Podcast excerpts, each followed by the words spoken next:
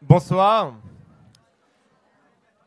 Bonsoir. Euh, on, est tous, très heureux, très heureux d'être là pour la nuit des idées. Euh, quand on est en, crise, on a plus euh, besoin que jamais d'idées et même d'idéaux.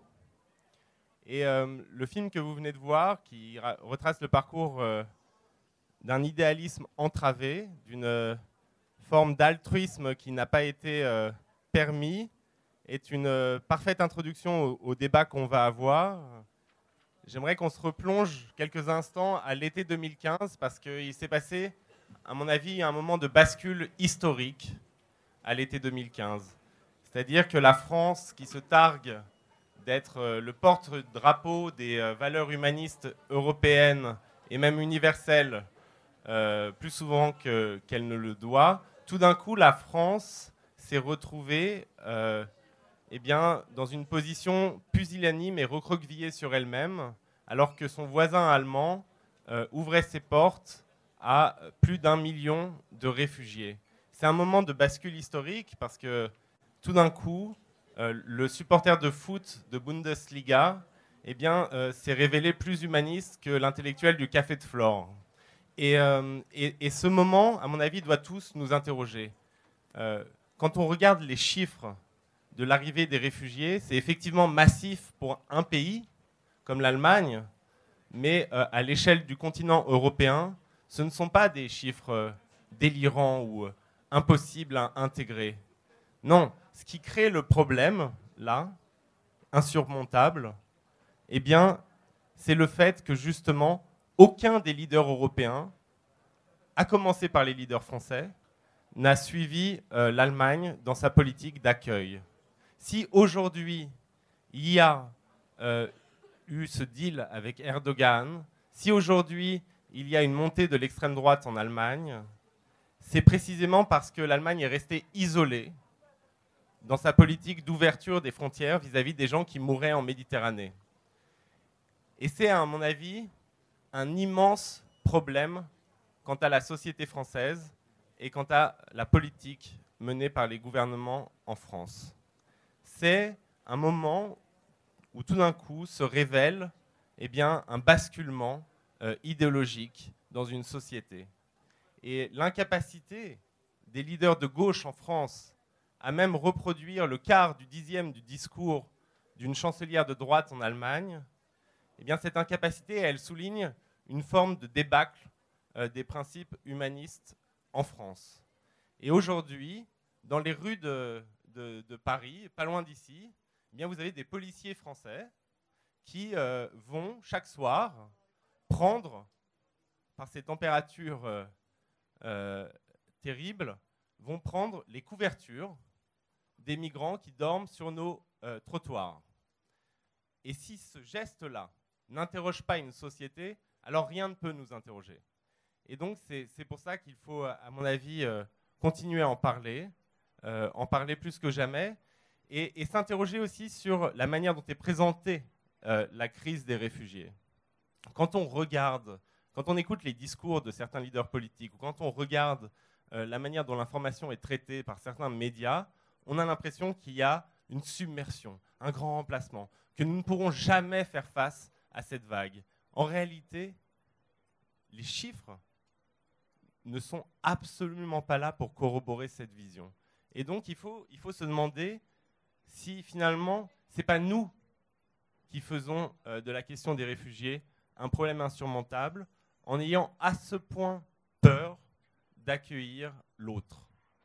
Et, c'est ça, à mon avis, euh, le, débat euh, qui va avoir lieu.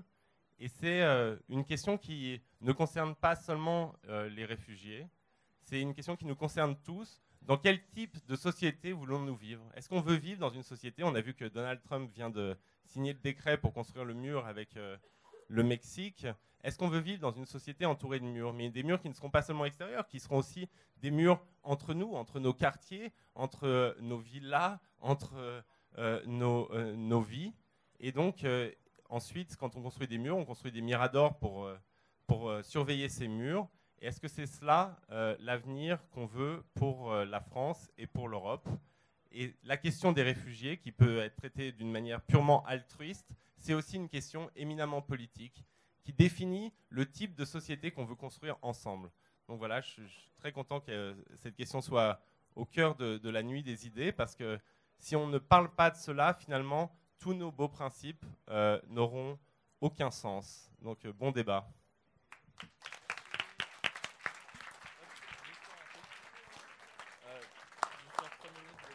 Bonjour. Attends. Hop. Euh, vous allez bien? Ouais, trop cool.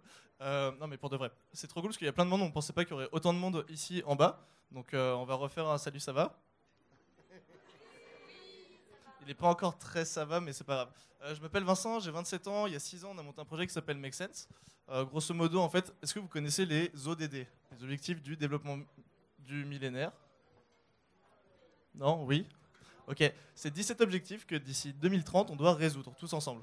Et ce qu'on fait avec Make Sense, c'est qu'on mobilise des dizaines de milliers de volontaires partout dans le monde pour permettre à n'importe quel citoyen de s'impliquer sur ces grandes causes sociales et environnementales. Et donc, du coup, dans le. Voilà.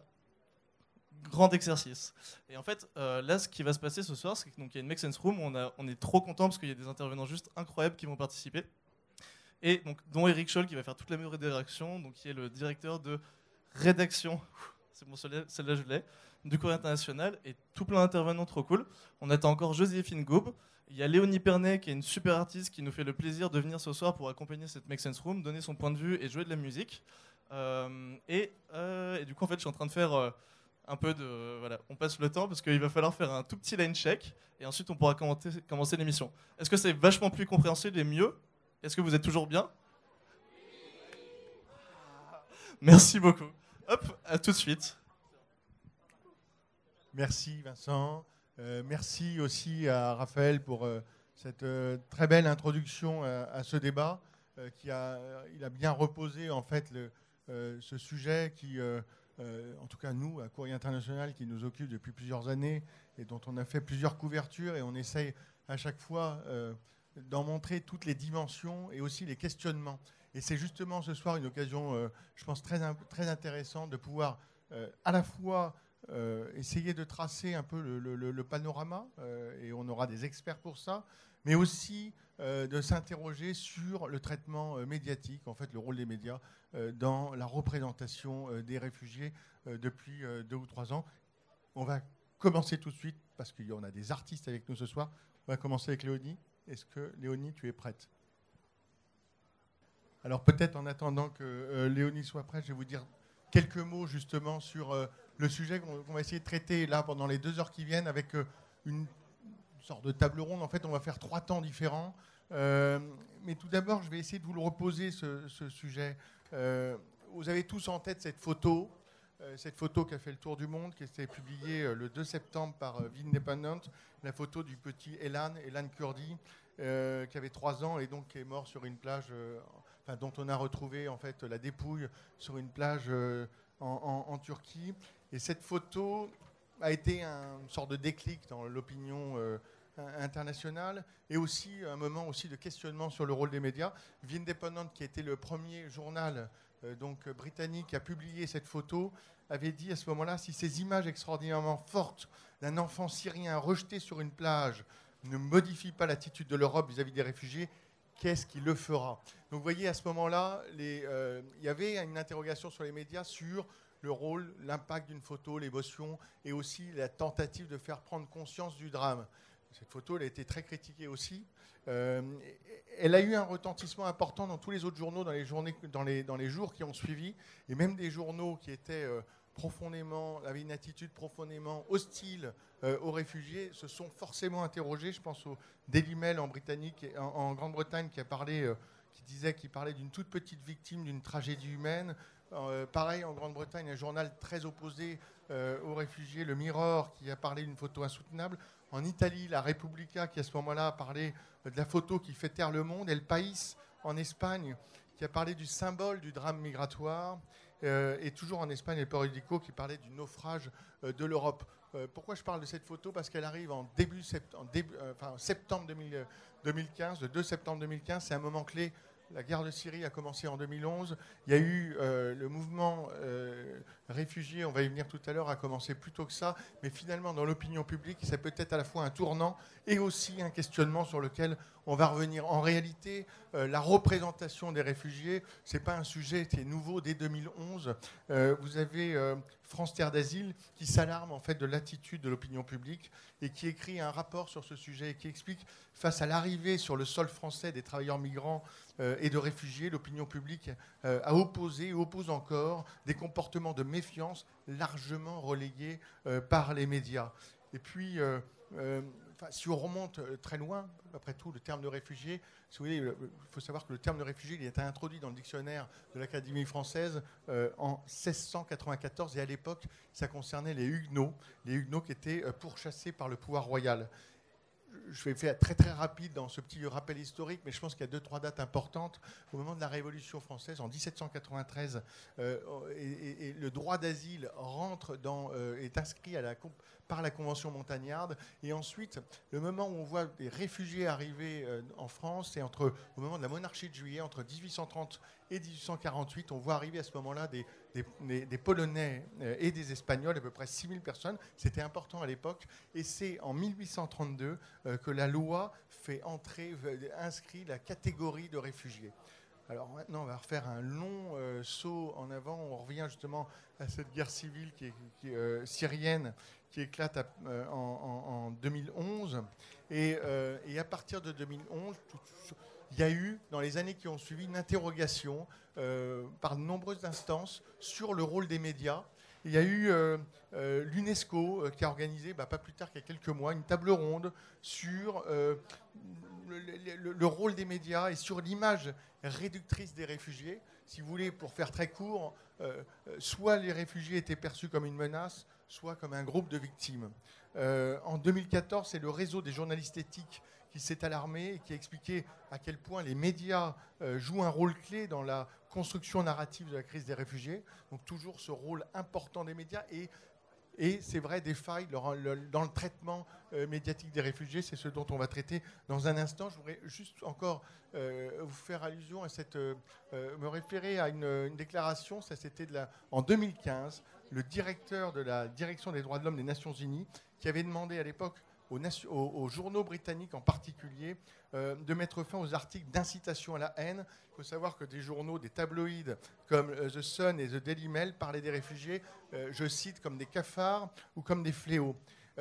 c'est évidemment pas, et ce ne sera pas moi qui ferai ce soir le procès euh, des, médias, mais en tout cas, on peut s'interroger sur leur rôle. Il y a d'autres médias qui ont tenu euh, leur rôle euh, dans le traitement médiatique, qui ont fait d'ailleurs des choses extraordinaires. je pense en Grande-Bretagne au Guardian, je pense au New York Times qui a fait aussi, qui a eu un traitement sur les réfugiés qui a été intelligent avec des nouveaux formats, etc. Je pense aussi au Monde. On aura l'occasion, on a une représentante ce soir du Monde et on aura l'occasion d'en reparler. Donc il ne s'agit pas de faire un, procès euh, très euh, complet euh, de la presse, mais plutôt de voir, d'essayer de comprendre pourquoi, par rapport au phénomène des réfugiés, et on va le poser tout de suite dans un instant, pourquoi finalement il y a eu un traitement médiatique certainement insuffisant. Ce qu'on voit aussi, c'est que ça a donné et ça fait émerger euh, des nouveaux modes de traitement. On va le voir dans, le deuxième temps de cette table ronde. Euh, on a vu des plateformes se mettre en place. On a vu aussi le cinéma euh, s'emparer du sujet. Mais néanmoins, même si on voit ces nouveaux traitements, on a tous en tête non seulement cette photo à laquelle je faisais allusion tout à l'heure, mais il y a une autre une autre fixation, je crois, qui, euh, est importante et qu'on a tous en tête, c'était le même mois, en septembre 2015, euh, cette journaliste hongroise euh, qui était à la, à la frontière entre serbo-hongroise et qui avait donné des coups de pied à des migrants qui essayaient de rentrer. C'est vrai qu'elle avait été euh, elle s'est fait virer en fait euh, le jour même par son employeur. Néanmoins, ça avait montré à quel point, ça avait jeté aussi l'opprobre en fait sur cette profession euh, de journaliste. Et si on parle toujours de la Hongrie, il y a quelques mois, c'était pendant les Jeux Olympiques, la télévision publique hongroise s'est fait remarquer d'une certaine façon parce qu'elle s'est illustrée par son une sorte de censure. On avait à l'époque une athlète réfugiée qui faisait partie de l'équipe olympique des réfugiés, Yusra Mardini. Euh, Mardini, elle, était arrivée euh, plusieurs mois plus tôt en Hongrie et elle était arrivée euh, en secourant une, grande nageuse. Elle avait secouru euh, le bateau qui arrivait sur les côtes de Grèce. Elle avait secouru une vingtaine de personnes en nageant, en remorquant le bateau.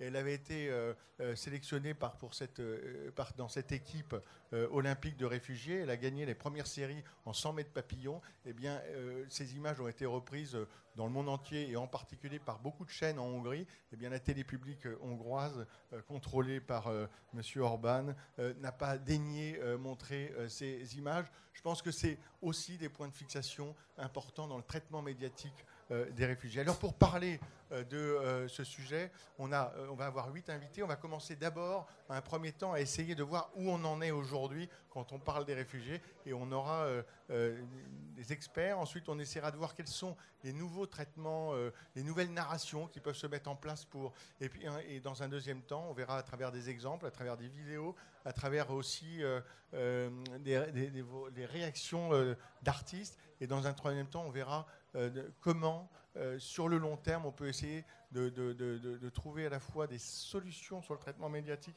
et des narrations donc à plus long terme. Tout de suite, je laisse la place à toi. Tu peux y aller.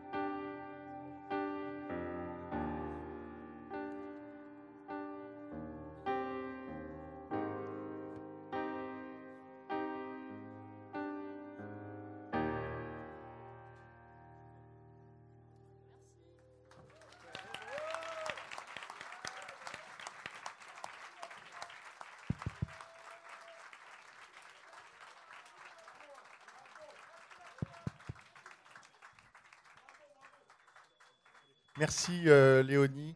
Léonie Pernet, donc euh, multi-instrumentiste, militante, engagée, engagée citoyenne. Est-ce que vous pouvez nous dire peut-être deux mots? Pourquoi on s'est parlé beaucoup récemment Pourquoi votre, autant d'engagement?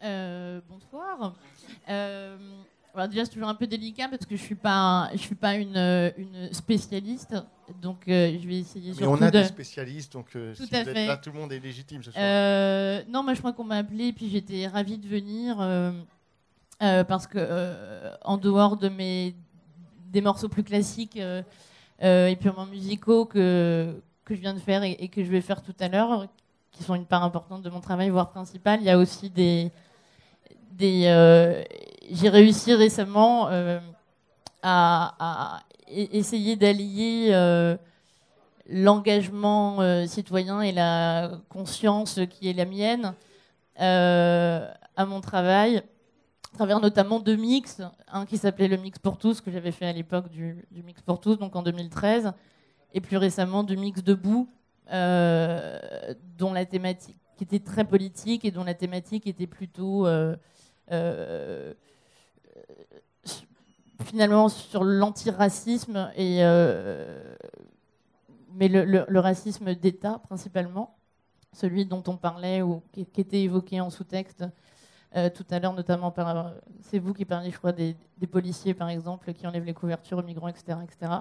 Donc voilà, moi je suis là pour. pour euh, parce que c'est ça que je suis en train de creuser en ce moment, ce sillon-là, euh, où on peut, euh, parce que ça peut générer une frustration quand on est artiste, musicien, ou, pas du tout d'ailleurs, mais une conscience, un engagement, et en même temps dans son travail à soi, qui, peut être d'ordre uniquement esthétique, si je puis dire, de ne pas pouvoir être en, en, lien avec ce qui se passe dans le temps qui est le nôtre et, y réagir. Donc voilà, c'est ce que j'essaye de, faire un peu.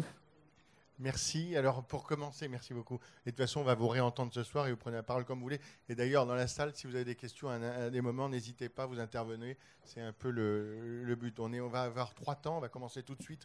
Donc, peut-être, euh, je vais vous présenter euh, les gens qui sont autour de moi. Il y a Jean-Christophe. Jean-Christophe euh, Dumont, vous, êtes l'expert, en fait. Hein, expert de l'OCDE, la division des migrations internationales, grand spécialiste de toutes les questions de migration et des réfugiés. Et on va essayer de faire un petit point au départ pas trop long, mais on va faire un point pour euh, voir où on en est aujourd'hui. Je parlais, je disais tout à l'heure que euh, la guerre en Syrie avait commencé en 2011.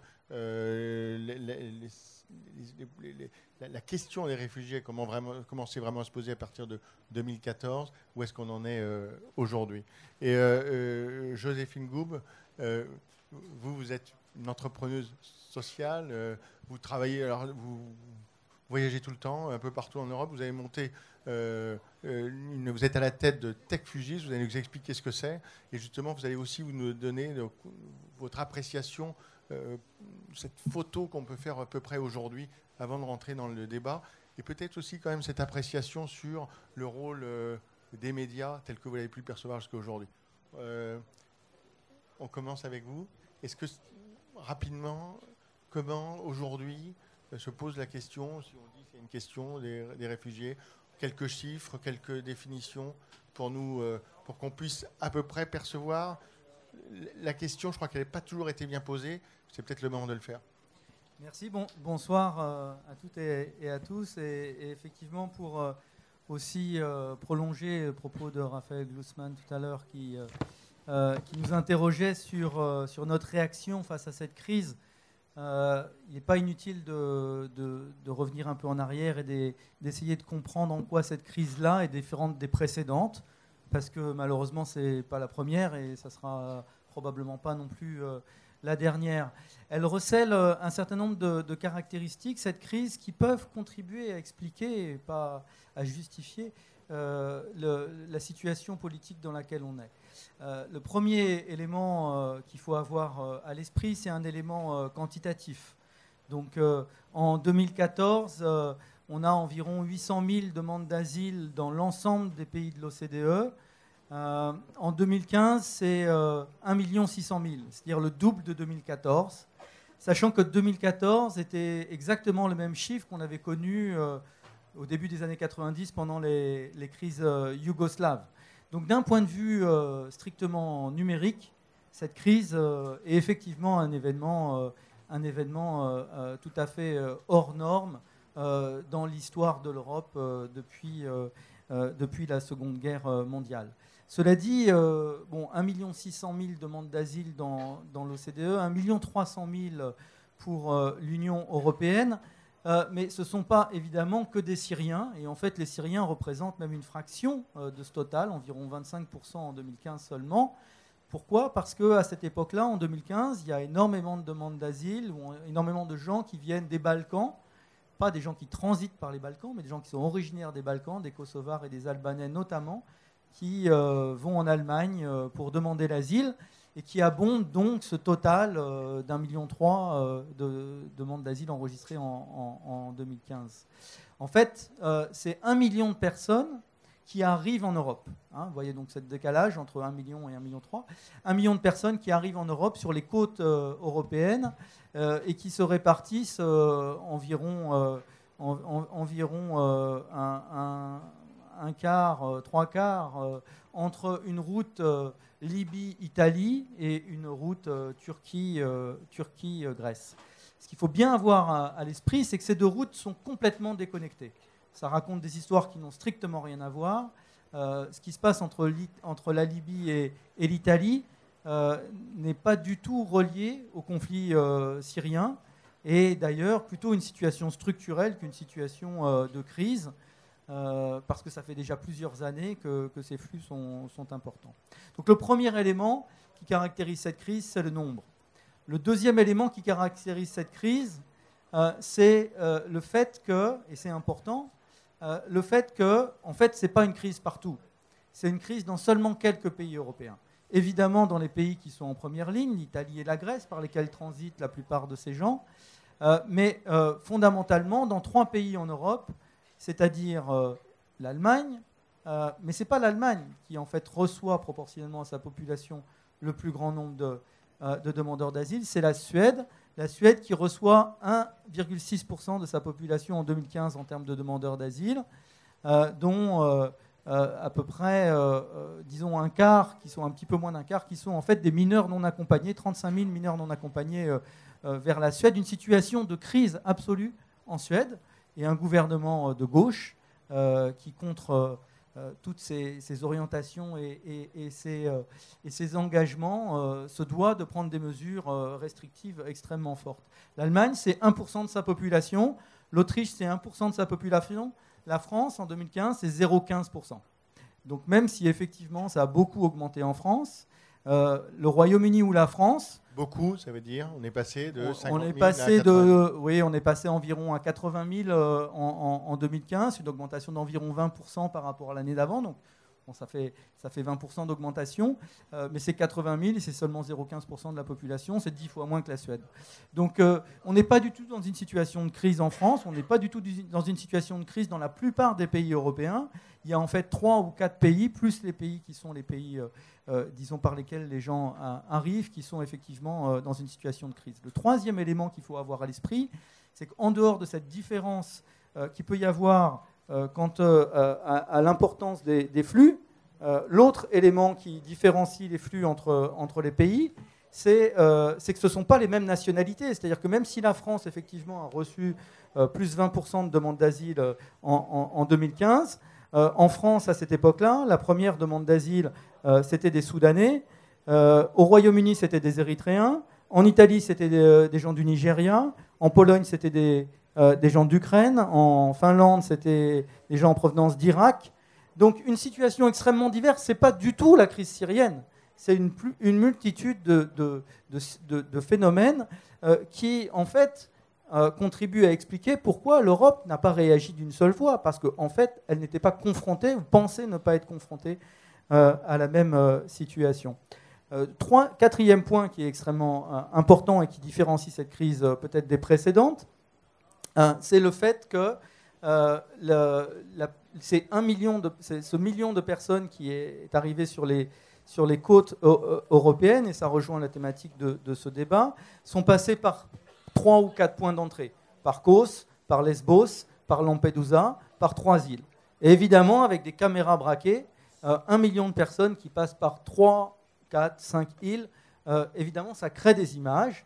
Et ça a créé un sentiment d'anxiété extrêmement important dans l'opinion publique euh, à travers euh, l'Europe, mais en fait à travers le monde, euh, qui, donnait cette idée d'un flux absolument quantitativement absolument insurmontable et ininterrompu de gens qui passaient les frontières européennes. Et on se rappelle aussi de ces images de ces gens marchant sur les voies ferrées à, travers les Balkans jusqu'en Autriche cinquième point qui différencie cette crise des précédentes euh, euh, est lié aux, nouvelles technologies, au fait que euh, à la fois l'information et la désinformation passaient extrêmement rapidement pendant toute cette période et faisaient que les politiques publiques que pouvaient avoir envie de mettre en œuvre certains États étaient totalement inefficaces dans la mesure où les migrants, les réseaux de passeurs réagissaient plus vite que les politiques. Donc cet ensemble de, de phénomènes, si vous voulez, permet d'expliquer en quoi cette crise est différente des précédentes. Mais elle est différente aussi parce qu'on est dans un climat, on sort d'une crise économique, la crise de 2007-2008, euh, qui a laissé des traces, et euh, pendant laquelle la question de la migration en général a aussi été instrumentalisée. Donc on sait de toute façon qu'en Europe, dans certains pays européens plus que dans d'autres, il y a des difficultés en termes d'intégration, il y a des difficultés en termes d'accès à l'emploi, en termes de, résultats euh, euh, en ce qui concerne l'école en France, euh, c'est patent pour les, enfants d'immigrés. Et dans ce contexte-là, où déjà il y a effectivement un sentiment de défiance par rapport au phénomène migratoire, on voit apparaître un autre phénomène qui est complètement déconnecté, qui est une autre réalité, qui est une réalité humanitaire et qui est une réalité exceptionnelle et qui, comment dire, euh, alimente le sentiment d'anxiété dans l'opinion publique vis-à-vis euh, des migrations. Et encore une fois, dans un contexte où les pays européens rencontrent des réalités différentes, eh bien effectivement, euh, ça veut dire que ça se transforme en des crises institutionnelles, en, une crise des institutions européennes, en une crise de la solidarité au niveau européen, mais aussi au niveau international. On peut parler des, sommets des, Nations Unies qui ont eu lieu en septembre et, de quoi ils ont accouché euh, finalement.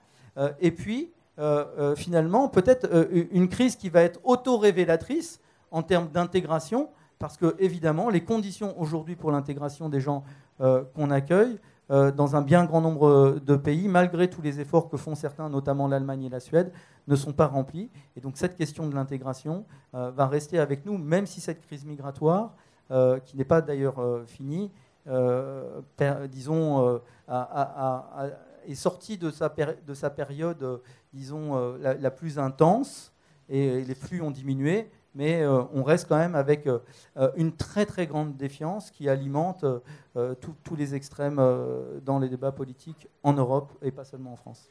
alors justement, Jean-Christophe, juste après on va passer la parole à Joséphine, mais vous, vous êtes l'expert, vous connaissez les chiffres, vous connaissez aussi, je dirais, les, les, sujets par cœur le sujet de l'intégration, euh, tous ces sujets, les sujets de fond.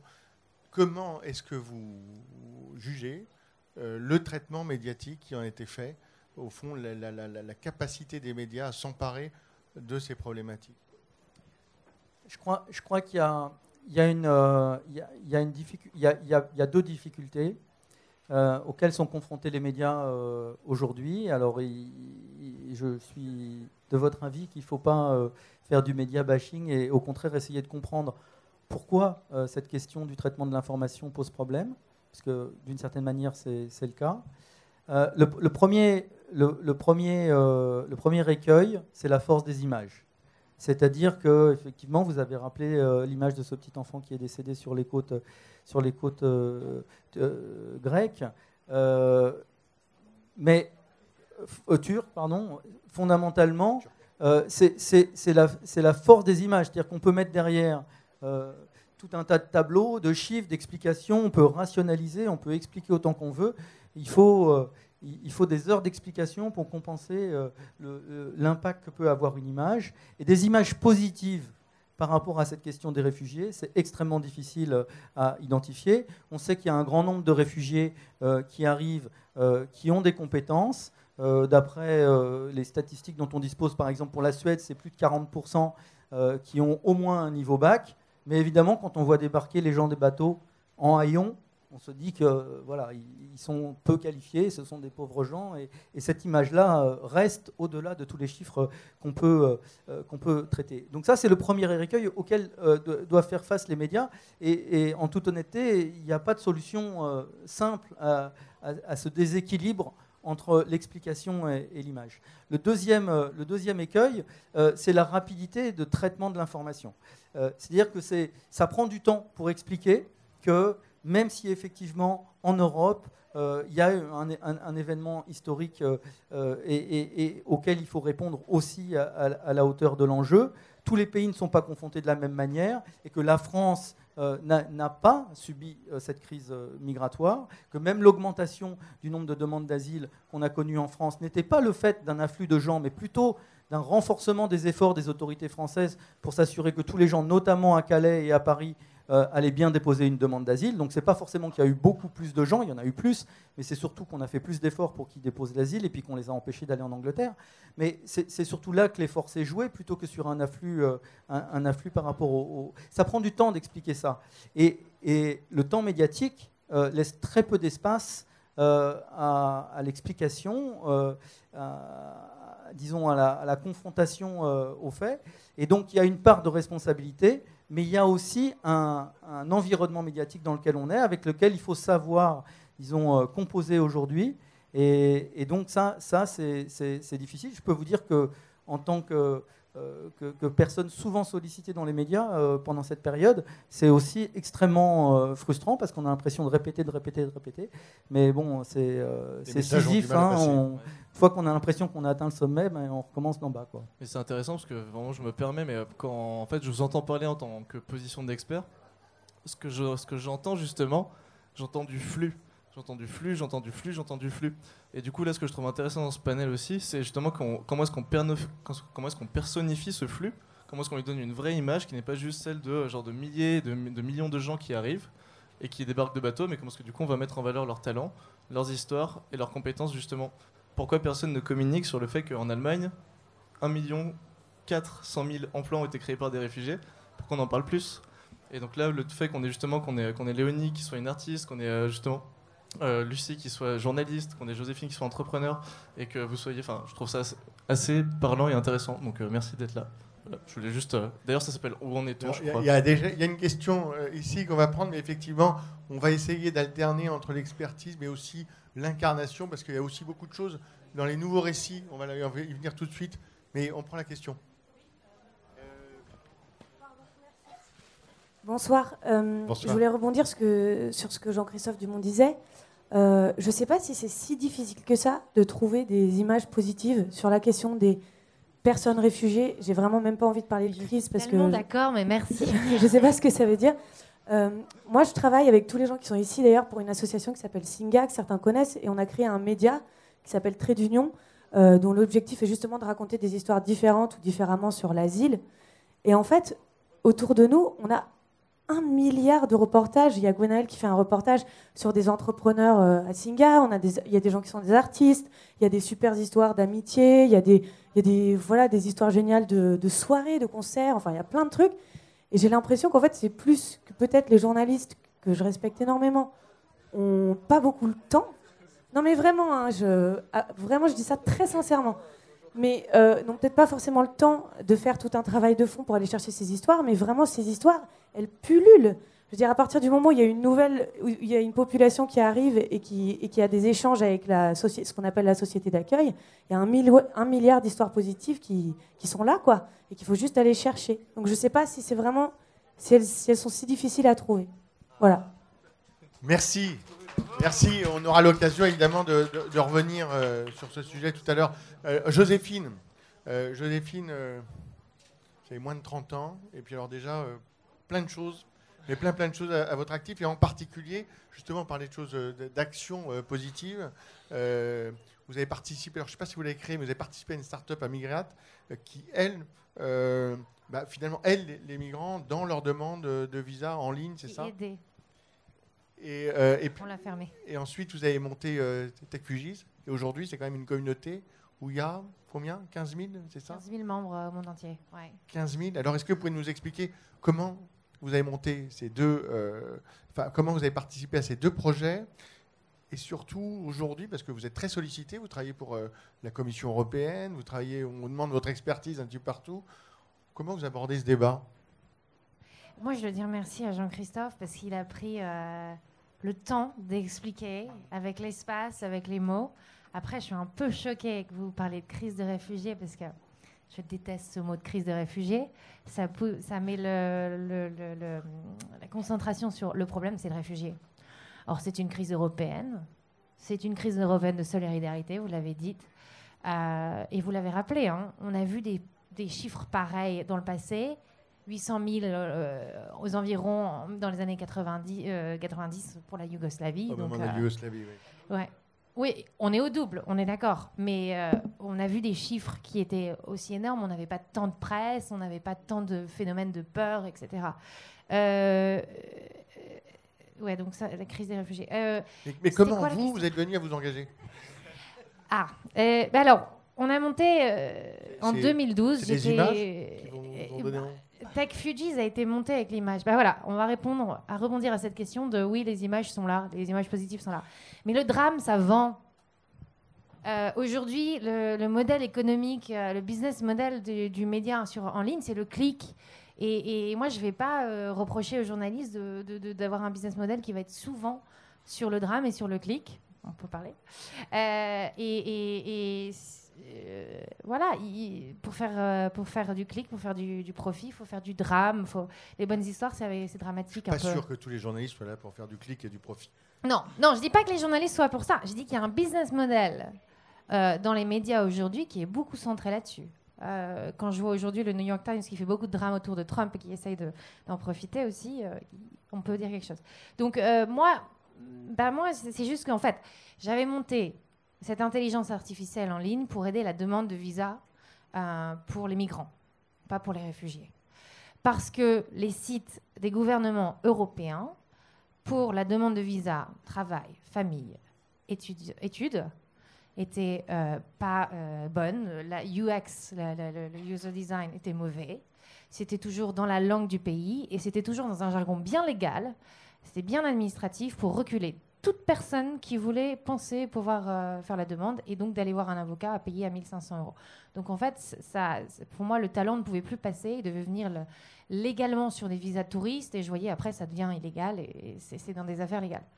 Donc je voulais rendre l'information simple, claire, facile à avoir pour tous les talents du monde entier qui n'ont pas eu la chance d'être nés dans un pays où on leur permet de- d'avoir une éducation qui est payée par l'État, par exemple. Quand vous savez qu'en Afghanistan, euh, quand vous naissez, vous avez accès à 28, euh, non, 26 pays dans le monde sans visa. Ces pays, c'est le Soudan, c'est Haïti. Et qu'au fait, il n'y a pas de vol direct depuis Kaboul. Le seul chemin en dehors de- d'Afghanistan, c'est la, route du réfugié. Donc je voulais rendre cette information. Et ce qui s'est passé en 2014, c'est que sur mon site, euh, il y avait à peu près 2 millions de trafic par, mois, je vois les demandes des Syriens, Libanais, Irakiens chuter progressivement. Je demande à mes utilisateurs, certains répondent Pourquoi avez-vous été refusé votre visa? Parce que mon, site est génial, euh, vous devriez euh, réussir votre demande de visa, je ne comprends pas. Euh, et on me répond et on m'envoie des, des- photos de, la réponse du UKBA, qui est le service d'immigration en Grande-Bretagne, qui dit on n'est pas certain, enfin, je fais une traduction, on n'est pas certain que vous allez vous pas votre visa pour venir illégalement et rester illégalement. Enfin, pour venir légalement, mais rester illégalement. C'est ce qui se passe. hein. 90% des illégaux sont. Enfin, je donne des chiffres comme ça, mais c'est souvent le cas. Attention, on est passé un post-fact. euh, pas... Bon, bref. Euh, et quand je vois ça, je vais voir les, avocats que je connais en me demandant comment ça se fait qu'on refuse des visas à des gens qui ont tous les papiers légaux, euh, qui ont fait les bonnes démarches. Euh, et les avocats me disent, mais l'immigration est un pouvoir de l'État, c'est souveraineté. Et euh, ils ont une approche sécuritaire et c'est un pouvoir discrétionnaire. C'est-à-dire qu'à chaque moment, le case worker dans, en, en Royaume-Uni peut dire non, on n'est pas très certain que vous n'avez pas. euh, Voilà. Et là, ce que je comprends, quand j'ouvre euh, mon ordinateur, que je vois des gens qui arrivent en bateau, c'est que peut-être mon utilisateur, il a pris le bateau maintenant. Et c'est venu de là. C'est, j'ai essayé de, créer, de, de, sensibiliser les gens de la tech à dire, vous vous rendez compte que il y a des gens qui prennent le bateau parce qu'on refuse de leur donner des visas humanitaires, qu'aujourd'hui on n'offre plus de visas humanitaires. Ça existait en 1920, les visas humanitaires. C'était le passeport Nansen. 450 000 personnes l'ont obtenu. Du nom du premier commissaire des Nations des réfugiés des Nations Unies. Et on n'avait pas d'ordinateur. Donc c'est pas une histoire technique que d'utiliser, d'inventer des visas humanitaires, c'est vraiment une histoire politique, économique. Alors, on peut mettre là. Donc, euh, quand j'ai vu ça, je me suis dit, ben, il faut que j'ai beaucoup plus d'intelligence. Il, y, a beaucoup d'intelligence dans mon équipe, euh, dans, mon, dans ma start-up, mais il faut vraiment que je mobilise une jeunesse européenne qui, est technologique pour aider de créer une nouvelle euh, intelligence artificielle pour aider à, bon, je vais utiliser les termes de la tech, mais à hacker ce système qui, qui refuse les gens. Et c'est de là qu'est né tout, moi, mon, mouvement euh, a, aidé euh, la cause des réfugiés dans la technologie. J'étais euh, là pour soutenir Singa quand vous avez fait le premier hackathon pour les réfugiés, en disant vous êtes, géniaux, vous avez tout compris. et, mais ça prenait pas. Hein. Moi, j'étais en échec total. J'avais envoyé, mon, envoyé mes preuves au Guardian. Le Guardian n'en a rien, à faire, enfin, mauvais contact. et c'est seulement la photo du bébé qui a réveillé tout le monde et je me suis retrouvée avec une boîte aux lettres euh, et mon téléphone qui vibrait et qui n'avait plus de batterie. Tout le monde me disait Joséphine, on fait quoi? Euh, Je sais que tu travailles sur ces questions, qu'est-ce qu'on fait maintenant? Tu as vu la, la, photo du bébé, c'est incroyable, etc. C'est là où tout le monde, et j'ai réussi à captiver l'attention des gens là-dessus. Et alors justement, depuis, euh, vous connaissez très bien, vous les voyez, vous fréquentez les réfugiés, comment vous voyez le traitement médiatique Et en effet, on, on, s'est parlé de Calais, on s'est parlé aussi, vous me disiez, ça n'avait strictement rien à voir avec Grande Sainte. En deux mots, pourquoi cette différence de traitement entre les deux cas? Bah, la question du, traitement médiatique des réfugiés, elle est très très intéressante. Il faudrait que je suis très contente d'être ici ce soir. Merci euh, Make Sense, merci Make Sense d'avoir fait ce super beau documentaire. Merci Fourier International pour traiter la question et, la publier. Euh, c'est une question qu'il faut que tout le monde discute. Euh, je suis effarée de la réalité et euh, des médias et de l'opinion, de, du non, de la non-connaissance de l'opinion. Et moi, je ne veux vraiment pas pour dire que les journalistes sont mauvais dans cette histoire, parce qu'il y a des très bons journalistes qui font des très bons reportages, mais personne, et je, voilà, mais c'est, euh, il n'y a personne qui, les lit ou personne, peu, de monde les connaissent. Euh, tout ce que je veux dire, c'est vous l'avez dit, enfin moi ça me dérange de parler de réfugiés parce que je ne sais pas ce que c'est un réfugié. Ça me donne pas l'âge, ça me donne pas le genre, ça me donne pas l'histoire, ça me donne pas la nationalité. Euh, les réfugiés, ils ont tous plein d'histoires, euh, voilà. Tout ce que je vais dire, c'est euh, il y a une crise des représentations, pense plus. C'est qu'on s'attend à ce que le réfugié, selon l'opinion, on va dire générale, je ne sais même pas si ça existe, mais qu'il est pauvre, il vient, c'est en fait un migrant économique parfois, hein, il vient pas vraiment pour les raisons de réfugiés et que euh, c'est oui, il a pas de talent. Euh, on parle seulement, on voit que Calais, on voit que Lampedusa, on parle pas que 80% des réfugiés sont dans les villes ou plus selon le pays. Euh, donc voilà, Calais, on vous en parle beaucoup. Grande Sainte moins, je pense que ça va revenir parce que Calais a disparu. Mais j'étais à Calais lors de la démolition Bon, bah, vous connaissez les, photos. Et puis, il y a Grande Sainte, c'est à 30 km de Calais. J'étais le même jour, hein. le même jour, je suis à Calais, je vois pas d'enfants, je vois pas de femmes, je vois que des hommes, et ils sont pas, ils sont pas, très contents, c'est démoli. Et euh, une heure plus tard, je suis à Grande Sainte avec des enfants qui jouent parce que c'est Halloween, et ils sont tous déguisés, et les femmes qui se réunissent parce qu'il y a les anniversaires du mois. C'est le 31, on fait l'anniversaire de tous les enfants qui sont dans le camp. Et il y en a une qui vient de mettre au monde un petit bébé. Et euh, tous les hommes autour de moi euh, qui m'expliquent qu'on est content à Grande-Sainte, les policiers font attention à nous, euh, nous protègent, la police française nous protège. Et chaque jour, à je ne sais plus quelle heure, il y a un bus qui vient chercher les enfants pour les mettre à l'école municipale. Voilà. Donc, je ne sais pas quoi dire. moi, je pense qu'il y a un business model qui est de faire peur. Qui, alors, business model, peut-être, puis aussi euh, envie politique de faire peur, d'instrumentaliser la situation. Euh, mais c'est difficile, c'est difficile. Et justement, on va enchaîner. Merci beaucoup, euh, Joséphine. Merci, Jean-Christophe. On va enchaîner euh, tout de suite avec la deuxième partie, à moins qu'il y ait tout de suite des, questions sur nos intervenants. Oui, oui, Léonie, bien sûr. J'avais juste une courte question parce qu'il été évoqué deux fois le fait qu'on ne mette pas forcément en valeur les talents des migrants, leurs compétences, alors qu'ils en ont peut-être sans doute, mais en réalité, il y en a aussi sans doute qui n'en ont pas.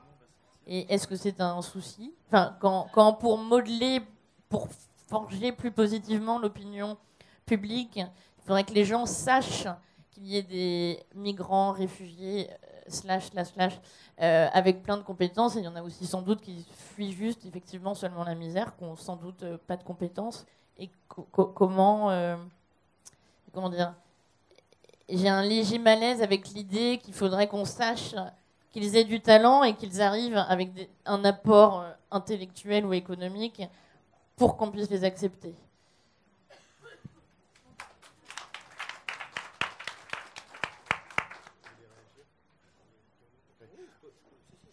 Si, si, allez-y, allez-y, on vous écoute, euh, Jean-Christophe. Je m'interpelle, donc euh, je, peux, je, peux, je, peux, réagir.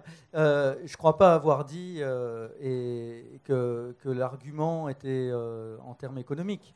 Euh, la question des réfugiés, c'est une question euh, d'engagement internationaux, euh, de sa propre conscience, de, des engagements humanitaires qu'on prend. Et on accueille les gens indépendamment de, leur, de, leurs compétences et, de leur potentiel économique, bien entendu. Ce que je voulais illustrer, c'était simplement le fait que dans l'opinion publique, on, on, a souvent, par le fait des images euh, cette impression que ce ne sont que des, que des pauvres gens euh, qui, ne peuvent pas effectivement apporter de l'innovation, des talents, euh, une force de travail, un une envie simplement de, reconstruire leur vie d'une façon positive. Et donc on, les perçoit potentiellement comme des gens qui vont être euh, un, fardeau euh, pour la société, euh, pour les finances publiques, etc. Donc c'est simplement ce décalage entre l'image qu'on peut effectivement percevoir quand quelqu'un descend avec toute sa vie dans un sac plastique et un, pantalon déchiré. On ne se dit pas, bah tiens, ça c'est un médecin. et peut-être qu'effectivement, si on arrive à valoriser ses compétences, il nous aidera aussi à, résoudre nos, nos, problèmes de, pénurie de médecins euh, dans nos campagnes. C'est simplement ce décalage qu'il faut prendre en compte. Cela dit, euh, bon, je, crois qu'il euh, faut quand même, disons, sur cette, sur cette question, enfin, crise des réfugiés, crise des migrations, enfin, peu importe, c'est une crise, quoi. Il faut, lui mettre un, nom. Il y a européenne. Il n'y a, pas de il y a, pas le nom importe. Non, c'est vrai. Je pense qu'on est tout à fait. Le, nom importe finalement pas tellement, mais non, non, mais sur les pages Facebook, c'est de rumeurs et de que eux-mêmes rediffusent. Euh, euh, donc euh, ça peut être, ils peuvent savoir qui c'est, mais l'information peut être complètement biaisée parce qu'ils la tiennent d'une page Facebook, de donc, donc oui, après, est-ce qu'ils ont confiance dans les. Eh ben, c'est C'est une très bonne question. Alors, on s'est dit, bon, ces chatbots, c'est un robot qui répond, on va pas plus avoir confiance qu'une autre. Seulement, le chatbot, par exemple, qu'on a développé dans le hackathon de Oslo, s'intéresse aux femmes qui sont enceintes, donc euh, celles qui ont fait la demande d'asile, mais aussi celles qui ont le statut de réfugié. Et en fait, euh, cette dame peut euh, parler à ce robot pour se dire voilà, j'ai mal au côté droit, je suis à trois mois de, grossesse, je ne sais pas ce que c'est. Elle l'écrit en, arabe, ou en farsi, ourdo, ce que Le robot répond bon. Et bon, il y a des, y a des, y a des, enfin, je vais pas expliquer la technique, mais c'est des mots clés qui vont pêcher euh, quelle, est la bonne, quelle est la bonne réponse à faire. Et en fait, ce qui se passe, c'est que le robot dit bon, ça n'a pas l'air d'être inquiétant sur, ma, sur mon échelle d'inquiétude dans ces mots-là à trois mois, etc. Ça n'a pas l'air important, mais je ne suis pas docteur, je suis un robot. Euh, et le robot va rediriger vers le docteur le plus proche, en utilisant un GPS, euh, ça, qui va parler la même langue et qui est disponible le plus rapidement dans son agenda pour ceux qui sont connectés. Et donc, en fait, ce que ça fait, la technologie, c'est qu'on utilise un nouveau format. Vous avez utilisé un nouveau format pour parler d'une histoire et créer de l'empathie. Nous, on utilise un nouveau format pour délivrer de l'information. Alors qu'avant, vous avez une ONG traditionnelle d'Oslo qui va attendre dans son centre que la femme réfugiée vienne dans son centre, prenne un truc d'information, le lise en arabe et dise Ah, j'ai accès à des docteurs gratuitement. Cette fois-ci, elle a un numéro WhatsApp depuis chez elle auquel elle peut demander de l'information et qui va faire la demande de rendez-vous chez le médecin dans sa langue. Et on s'est demandé comment il pouvait avoir plus confiance dans ce chatbot, un robot, que nous. Et en fait, c'est la crédibilité ben, des institutions. C'est-à-dire, euh, c'était euh, nous, et on a, en fait, nous, on a un réseau de 15 000 membres ingénieurs, mais c'est aussi des réfugiés, nos ingénieurs. Et donc, on passe à travers un réseau de, confiance parce qu'on a une bonne marque auprès des réfugiés qui nous font confiance que si quelque chose euh, est produit à travers notre réseau, alors il est valable. Et, ce qui est intéressant, c'est que souvent, les applications, on leur dit de traduire, enfin, les applications, les technologies, de les traduire pour la langue d'origine du réfugié parce que quand on parle la langue maternelle, ça donne plus confiance. Mais finalement, c'est assez intéressant. On a vu que certains chatbots, quand euh, il y a l'option arabe ou anglais, certains réfugiés vont faire vont essayer en arabe et vont essayer en anglais pour savoir si les réponses sont les mêmes et que donc ils peuvent faire confiance. Et ils font plus confiance à l'anglais que le. Mais ils ont été eus tellement de fois par des anonymes. Ils ont été eus par leur gouvernement, ils ont été eus par les passeurs, ils ont été eus par. Euh, euh, que effectivement, c'est jamais un 100%. Parfois, certains n'utiliseront pas la technologie. C'est un vrai souci. Euh, Lucie, moi j'ai trois questions. D'abord, je voudrais savoir comment au départ vous, vous entrez vraiment en contact avec eux et au fond comment vous êtes sûr que vous avez de, la bonne information? La, deuxième question, c'est euh, est-ce que vous êtes toujours en contact avec eux, avec Dash et Colio? Qu'est-ce qu'ils font aujourd'hui? Et puis, comme c'est un nouveau type de format, comment ça a été accepté au monde? Est-ce que vous avez été encouragé? Comment euh, comment ça se met en place? Est-ce que c'est si compliqué que ça à mettre en place ce nouveau type de format? On voit bien à quel point dans une rédaction ça peut être aussi euh, euh, compliqué pour trouver les emplacements, la technologie, etc. alors sur la première question, comment je suis entrée en contact avec eux ben, Je les ai rencontrés donc, donc à Izmir le soir où eux rencontraient leurs passeurs, donc avec leur, sac à dos qui contenait leur gilet de sauvetage, voilà, l'équipement euh, traditionnel, malheureusement. Euh, et ensuite, oui, j'ai continué donc à, garder contact avec eux. Euh, et au moment où donc elle, a accepté de me donner toutes les, tout, le, tout le WhatsApp, moi j'avais déjà eu une partie des photos puisque je gardais contact avec elle aussi tout au long de sa route pour pas, pas forcément pour mon travail, juste peut-être parce que j'ai le même organe que toi, sans mauvais jeu de mots. Et Et donc, euh, donc voilà, euh, après, euh, moi je les ai revus, je suis allée les voir en Allemagne en fait, quand, quand ils ont eu leur, leur statut de réfugié, donc ils étaient dans une sorte de petite maison. Et donc je suis allée les voir, et là on a regardé ensemble le format parce que elle avait beau avoir toute confiance en moi, moi je, préférais. donc elle l'a vu avant, avant, diffusion, avant publication. Donc bon, à partir de ce moment-là aussi, il y a une confiance mutuelle qui s'instaure et, voilà. Euh, la deuxième question, est-ce que je suis toujours en contact avec eux? Bah, Oui, évidemment. Euh, je suis. Euh, comment vont-ils Ils viennent d'avoir là donc leur papier. Euh, enfin leur papier, euh, Daesh a eu donc son statut de, réfugié. Euh, Rolio, qui est en fait son beau-frère, qui est le, mari de, sa sœur, a fait venir sa femme. Donc le, le, processus est enclenché. Après, tout est très compliqué parce qu'en fait, ils doivent passer par des, sortes de sas de, pour, pour intégrer les facs, de sas de réfugiés. Donc, donc en fait, là, ben, elle, elle, s'ennuie parce que ben, elle est dans des, cours euh, où elle apprend à, taper euh, sur Word et, euh, où donc elle, elle mais voilà, donc elle est avec la population, elle n'est pas à son niveau, on ne fait pas des tests de niveau. On dit toi tu es réfugié, donc tu es dans une sorte de premier sas et après, donc là voilà, elle est là. Je veux réagir par rapport à ça. bon, il y, y, a des innovateurs là qui, qui donnent l'accès aux réfugiés à, des cours en ligne. C'est des MOOCs, Kiron, Kyrens et Drac et euh, qui permettent de passer euh, à côté de, de ces, de ces formules, ouais, de passer derrière euh, le SAS. Comment? Tu me donneras. Ouais, je donnerai. Mais non, mais c'est. Eh, mettez-les en contact. Oui, c'est ça. Ouais, mais on, on, est en train de lancer un groupe Facebook pour en arabe, fait par nos, nos, notre communauté qui a réfugié et qui parle arabe, pour qu'ils créent la confiance et qu'ils pointent, voilà, les applications qui peuvent vous permettre de, permettre de faire un court-circuit sur le système actuel de SAS et qui vous donne directement euh, accès à des cours en ligne ou même dans des universités comme Sciences Po ou dans des universités en Allemagne et qui en fait vous créditent des points pour être rentré en master plus facilement. Et, j'avais donc une troisième question et qui me semble assez importante parce qu'au fond, elle, elle, répond tout à fait au, sujet de ce soir, c'est-à-dire le traitement médiatique. Comment est-ce que c'est facile de faire cette proposition dans une rédaction comme un journal Le Monde euh, moi, je pense que je suis aussi peut-être dans une rédaction privilégiée qui fait que oui, quand je suis arrivée en leur disant euh, voilà, j'ai ça, euh, parce que clairement, je suis arrivée, je leur ai donné les 250 captures d'écran et moi derrière, j'étais pas capable de. Je savais que je savais à peu près que ça prendrait cette forme-là parce que l'idée c'était de rester sur le format WhatsApp. Par contre, j'étais incapable de faire euh, quoi que ce soit avec, ce, avec ces captures d'écran. Donc, euh, donc, je suis arrivée en leur montrant ça, en leur disant Je pense qu'on a une, histoire à, raconter.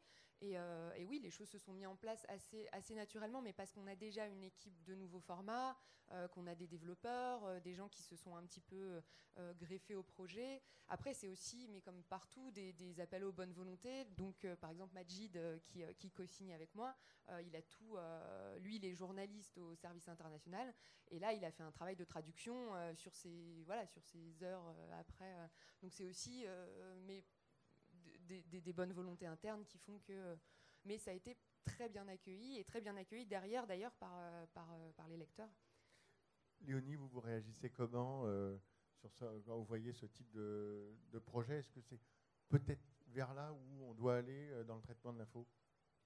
Je viens d'en voir quelques secondes, je ne connaissais pas ce travail, donc ça a l'air formidable.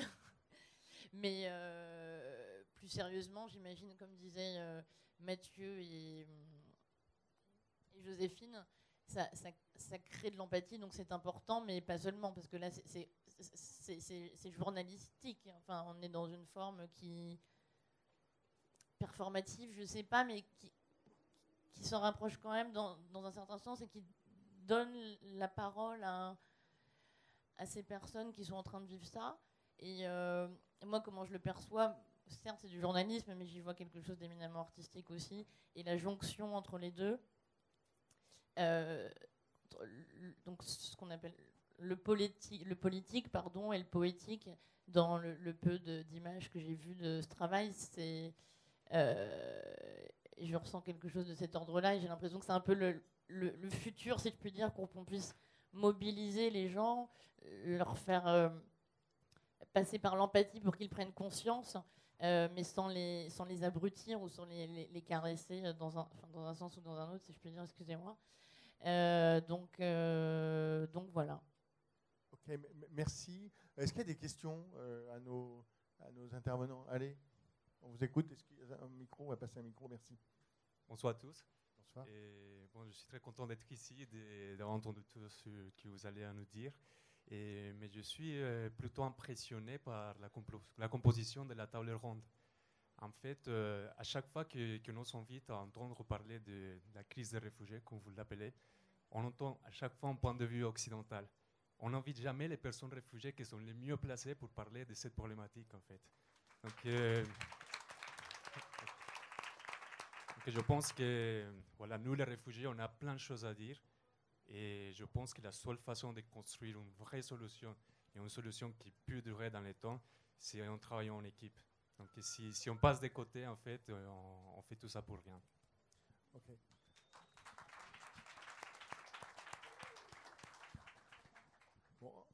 en même temps, on l'a vu hein, dans, les, travaux journalistiques ou autres, hein, l'idée c'est quand même aussi de leur donner au maximum la parole. Euh, il y a une question euh, là-bas?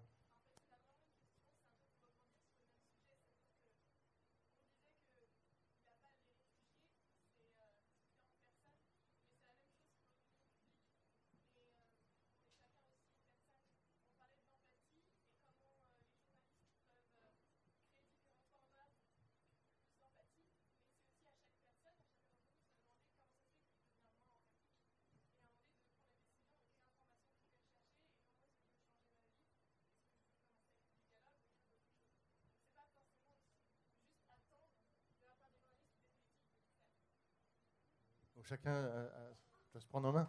Euh, il y, a quand même une chose, moi je ayant fait aussi pas mal de reportages, je vois très bien ce que c'est que la recherche de l'empathie et de l'incarnation, c'est euh, essentiel. la, limite, je dirais, c'est, c'est en tout cas avec un regard journalistique, puisque c'est le sujet aussi en partie ce soir, c'est de rester aussi dans l'analyse, c'est-à-dire il y a le déclenchement de l'émotion qui peut être important, hein, mais on ne peut pas rester juste au stade de l'émotion. Rester au stade de l'émotion. L'empathie, souvent, suscite de l'émotion. Mais derrière, il y a aussi tout un travail important qu'on a essayé de voir euh, avec de l'analyse, de l'expertise. De, euh, mais, et donc, uniquement rester au stade, je dirais, de l'empathie, je pense qu'on passerait à côté de euh, l'analyse, enfin, du travail, de, en tout cas des, journalistes. Euh, je ne sais pas, Lucie, peut-être une. Bah, là-dessus, euh, oui, je te rejoins complètement parce que je pense que le journalisme ne peut pas se limiter, sans dénigrer mon propre travail, à ce que, à ce que j'ai fait. Parce que derrière, c'est pour ça que pour moi, il n'y a pas de nouveau journalisme, il y a un journalisme. Et il y a donc des gens qui vont aller chercher l'incarnation, qui vont vous raconter des histoires, et d'autres derrière qui vont un peu plus éditorialiser. Et chacun va aussi chercher dans, différents formats. Euh, tout le monde ne sera pas touché par la même chose. Je pense que ce soir, euh, il y a un public aussi particulier qui est ici et qui sera forcément un peu plus touché par ce genre de format. Mais il ne faut pas oublier qu'il y a d'autres gens qui vont être touchés par euh, un format beaucoup plus traditionnel, par, pas forcément par une histoire. Oui, peut-être Jean-Christophe, un petit mot. Oui, évidemment, on, dérive dans une, vers des sociétés post-truth, non? Alors, euh, où les faits sont de moins en moins perçus comme étant importants et où effectivement il euh, y, y, a la nécessité, le besoin euh, de, ramener aussi les choses à une échelle plus, plus accessible, plus petite, et, et notamment de leur donner visage humain.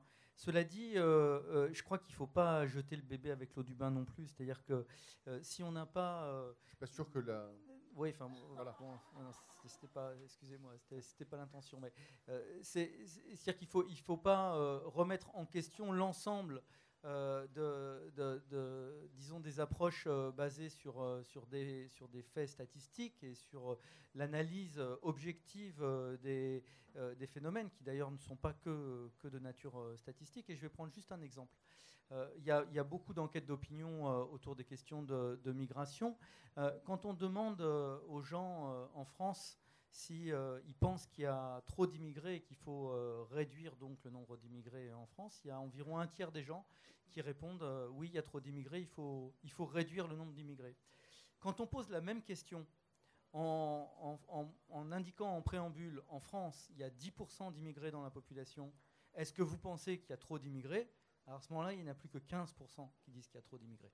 Donc tout ça pour illustrer le fait qu'il euh, faut aussi euh, que l'information euh, factuelle de base soit à la disposition des gens de façon à ce qu'on réduise ce qui est en fait, à mon avis, un des écueils vers lesquels on va à, grande vitesse vers des sociétés où, enfin, disons, des communications, des modes de communication où les faits euh, sont euh, objectifs, euh, démontrés, ont de moins en moins de valeur par rapport à d'autres types d'instruments de, communication. Je pense que c'est une dérive qui est potentiellement dangereuse et donc toutes les, tous les médias et tous les modes de communication sont, sont complémentaires, me semble-t-il, et ne pas, ne pas dénigrer, en tout cas, l'importance des faits et, et de l'analyse, y compris et notamment dans le traitement de la migration.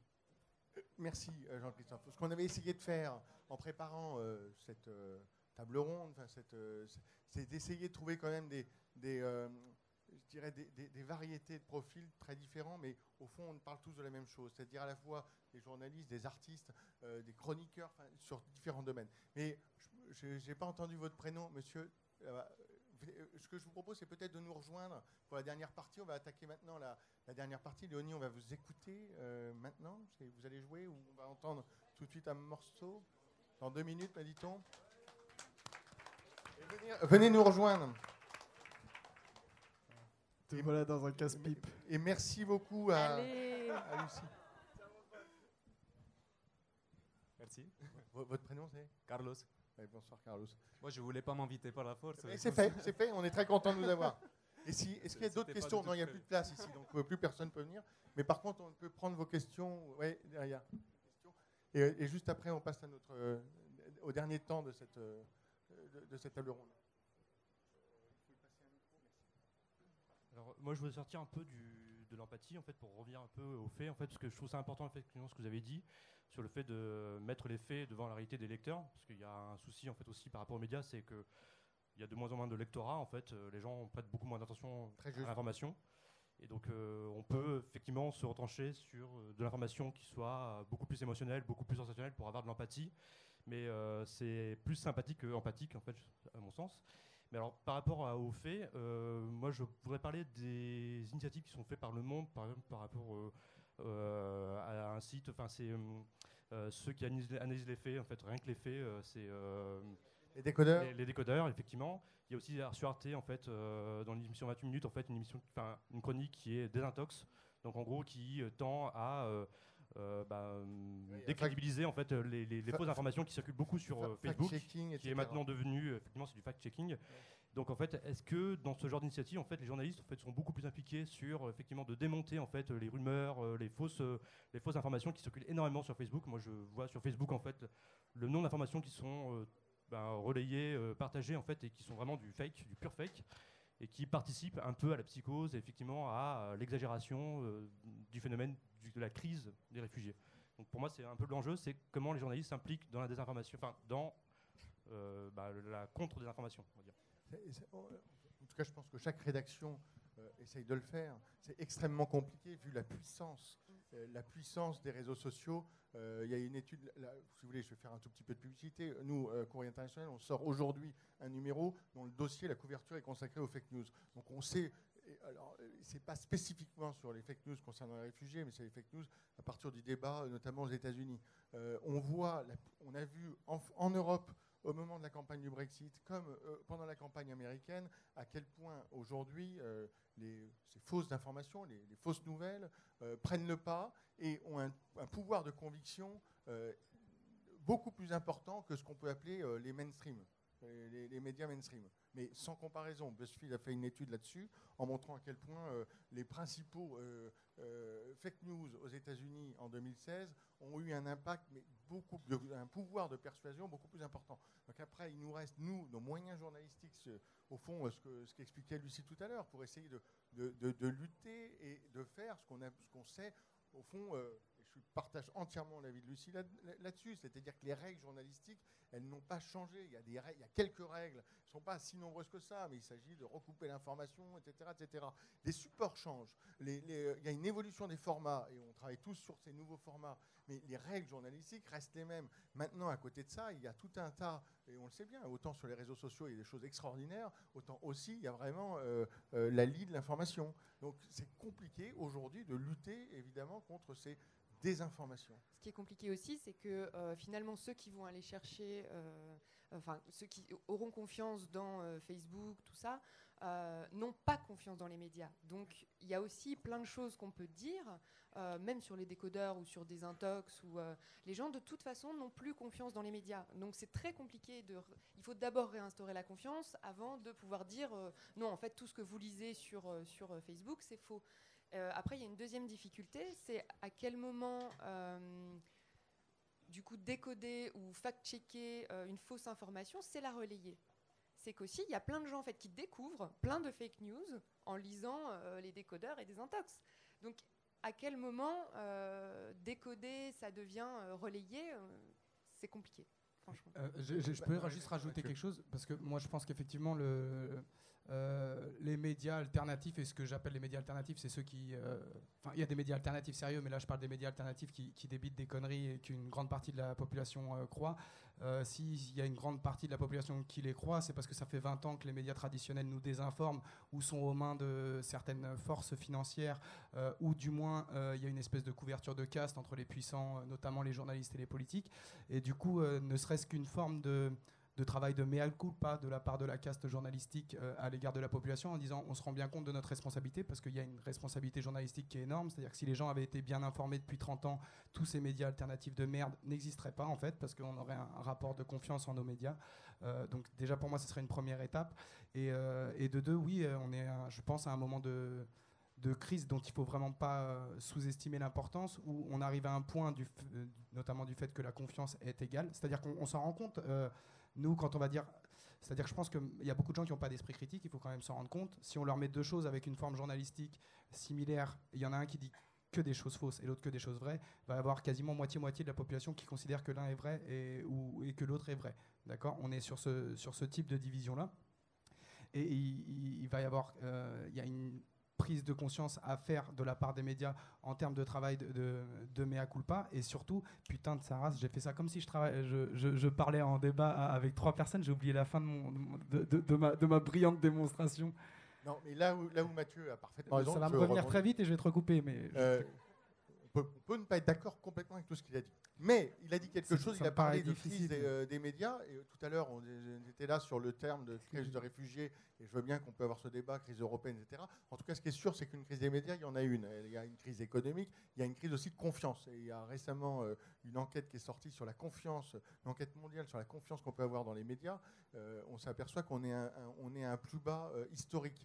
Ça montre bien qu'effectivement, aujourd'hui, il y a quelque chose à, à renouer, quelque chose à réinventer. Dans les causes, euh, on peut s'interroger évidemment sur les causes. Il y a effectivement, de toute façon, du côté journalistique, une, une- une- introspection, un travail d'introspection à faire. Excuse-moi, ouais, du coup, ça, m'est revenu. C'est-à-dire qu'on se retrouve opposé, merci pour votre patience, euh, c'est-à-dire qu'on se retrouve opposé avec ces gens-là, à leur dire, ben non, mais euh, à leur expliquer, euh, par, regarde ce qui se dit dans, dans des médias plus sérieux, et ils nous opposent le fait qu'on qu'on nous a menti. Et c'est un argument qu'on peut pas leur enlever, en fait, que des médias traditionnels nous aient menti. Et effectivement, je pense qu'on a un, moment charnière au niveau de l'information, où les gens préfèrent défendre une information fausse qui leur ressemble plus qu'une qu'une information vraie. Ce que vous disiez tout à l'heure, le fait qu'on en arrive à un truc de post-vérité. La vérité n'a plus d'importance, et je pense que Enfin, ça peut aboutir à des choses assez dramatiques au niveau politique. Euh, oui, alors moi je vais rebondir. Très vite, parce d'accord, qu'on- très vite. il y a Léonie qui Mais personne jouer ne un- parle de la responsabilité de Facebook. Je suis désolée, mais c'est- euh, Facebook a une responsabilité sur les informations qui sont circulées. Ils veulent dire ah non, c'est l'utilisateur qui est responsable, etc. Euh, ça va bien deux secondes, quoi. Euh, faut pas dire que c'est que les médias le problème et le blâmer. Il y, il y a une responsabilité généralisée. et Il y a un média qui facilite la propagation hyper rapide dans le monde entier de bêtises. Et euh, enfin, je vois les gens qui travaillent dans la news, euh, dans l'algorithme et dans le dans le newsfeed de Facebook, euh, ils n'étaient pas prêts à ça. Et ils sont en train de changer. hein. Ils ont été licenciés et de nouveau arrivent. On voit bien qu'il y avait une grande qualité de recrutement dans ces dans ces newsfeeds. Et on n'en parle pas. Enfin, euh, voilà. Il y a certainement Facebook des choses à inventer au niveau juridique aussi, parce Ouais, que non. la diffamation ne permet pas de contrer ces choses-là. Il y a certainement quelque chose, parce que ça a un impact social absolument négatif, et il y a des choses à inventer au niveau juridique également. Merci. Merci euh, Lucie, merci Mathieu, merci à vous tous. Euh, on pourrait continuer pendant longtemps, mais je vous propose d'écouter Léonie, le deuxième live de la soirée.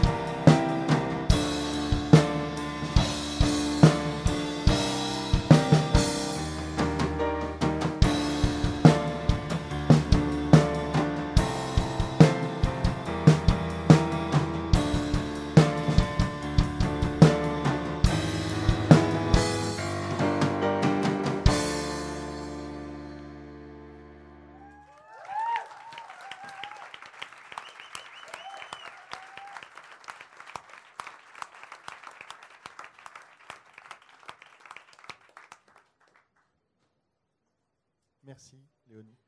Un grand merci. Euh, on va passer maintenant à notre dernière partie de, cette euh, discussion. Et euh, alors, Théo Scubla nous a rejoint. Je voudrais demander à Lou Blaster de venir. Je l'ai vu tout à l'heure. Ah ben voilà. Donc, peut-être.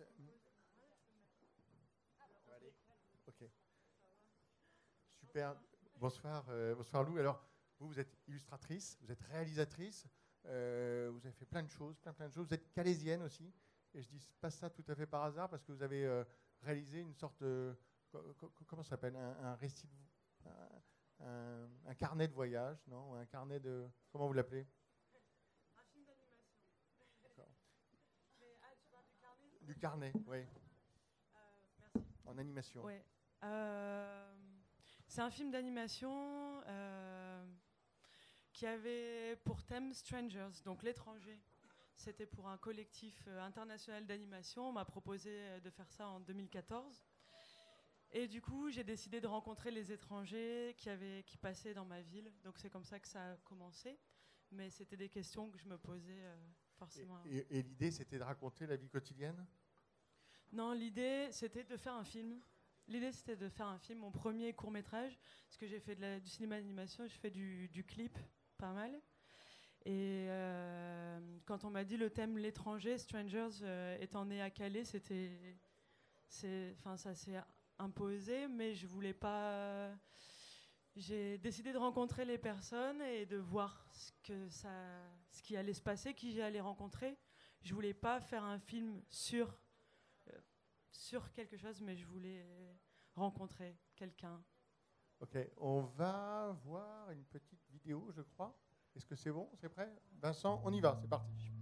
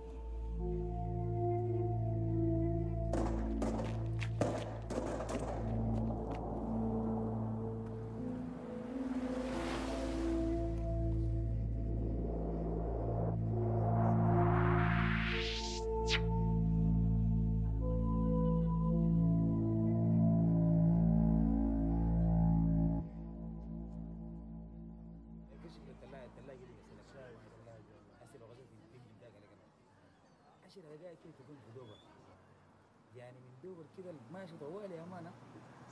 لندن يا عمك تخيل نفسك عشير يا أمانة. سيدي.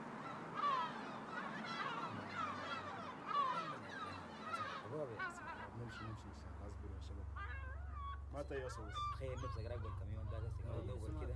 أكيد خاشي ماشي قسمتنا نحن ما عارفين. نعم نعم صح. لكن كالي برضه حلو. كالي رخيصة لكن ما الانجليزي يا عم Allah ya Tuhan ya. Itu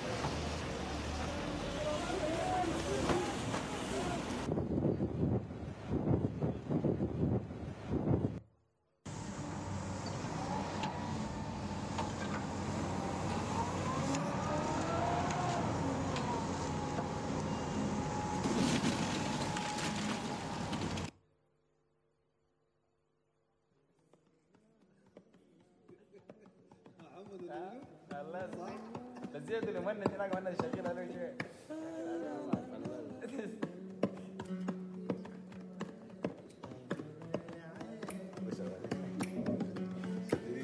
يا نور العين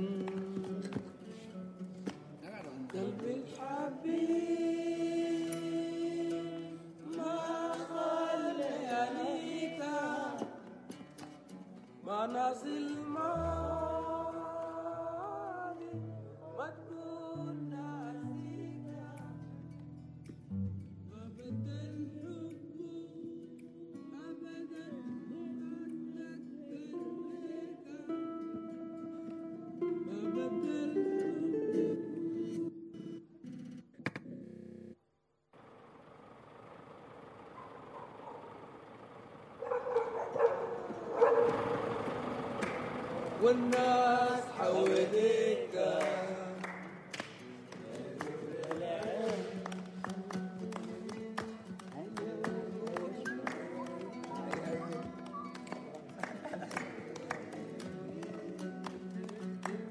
أنا والأنغام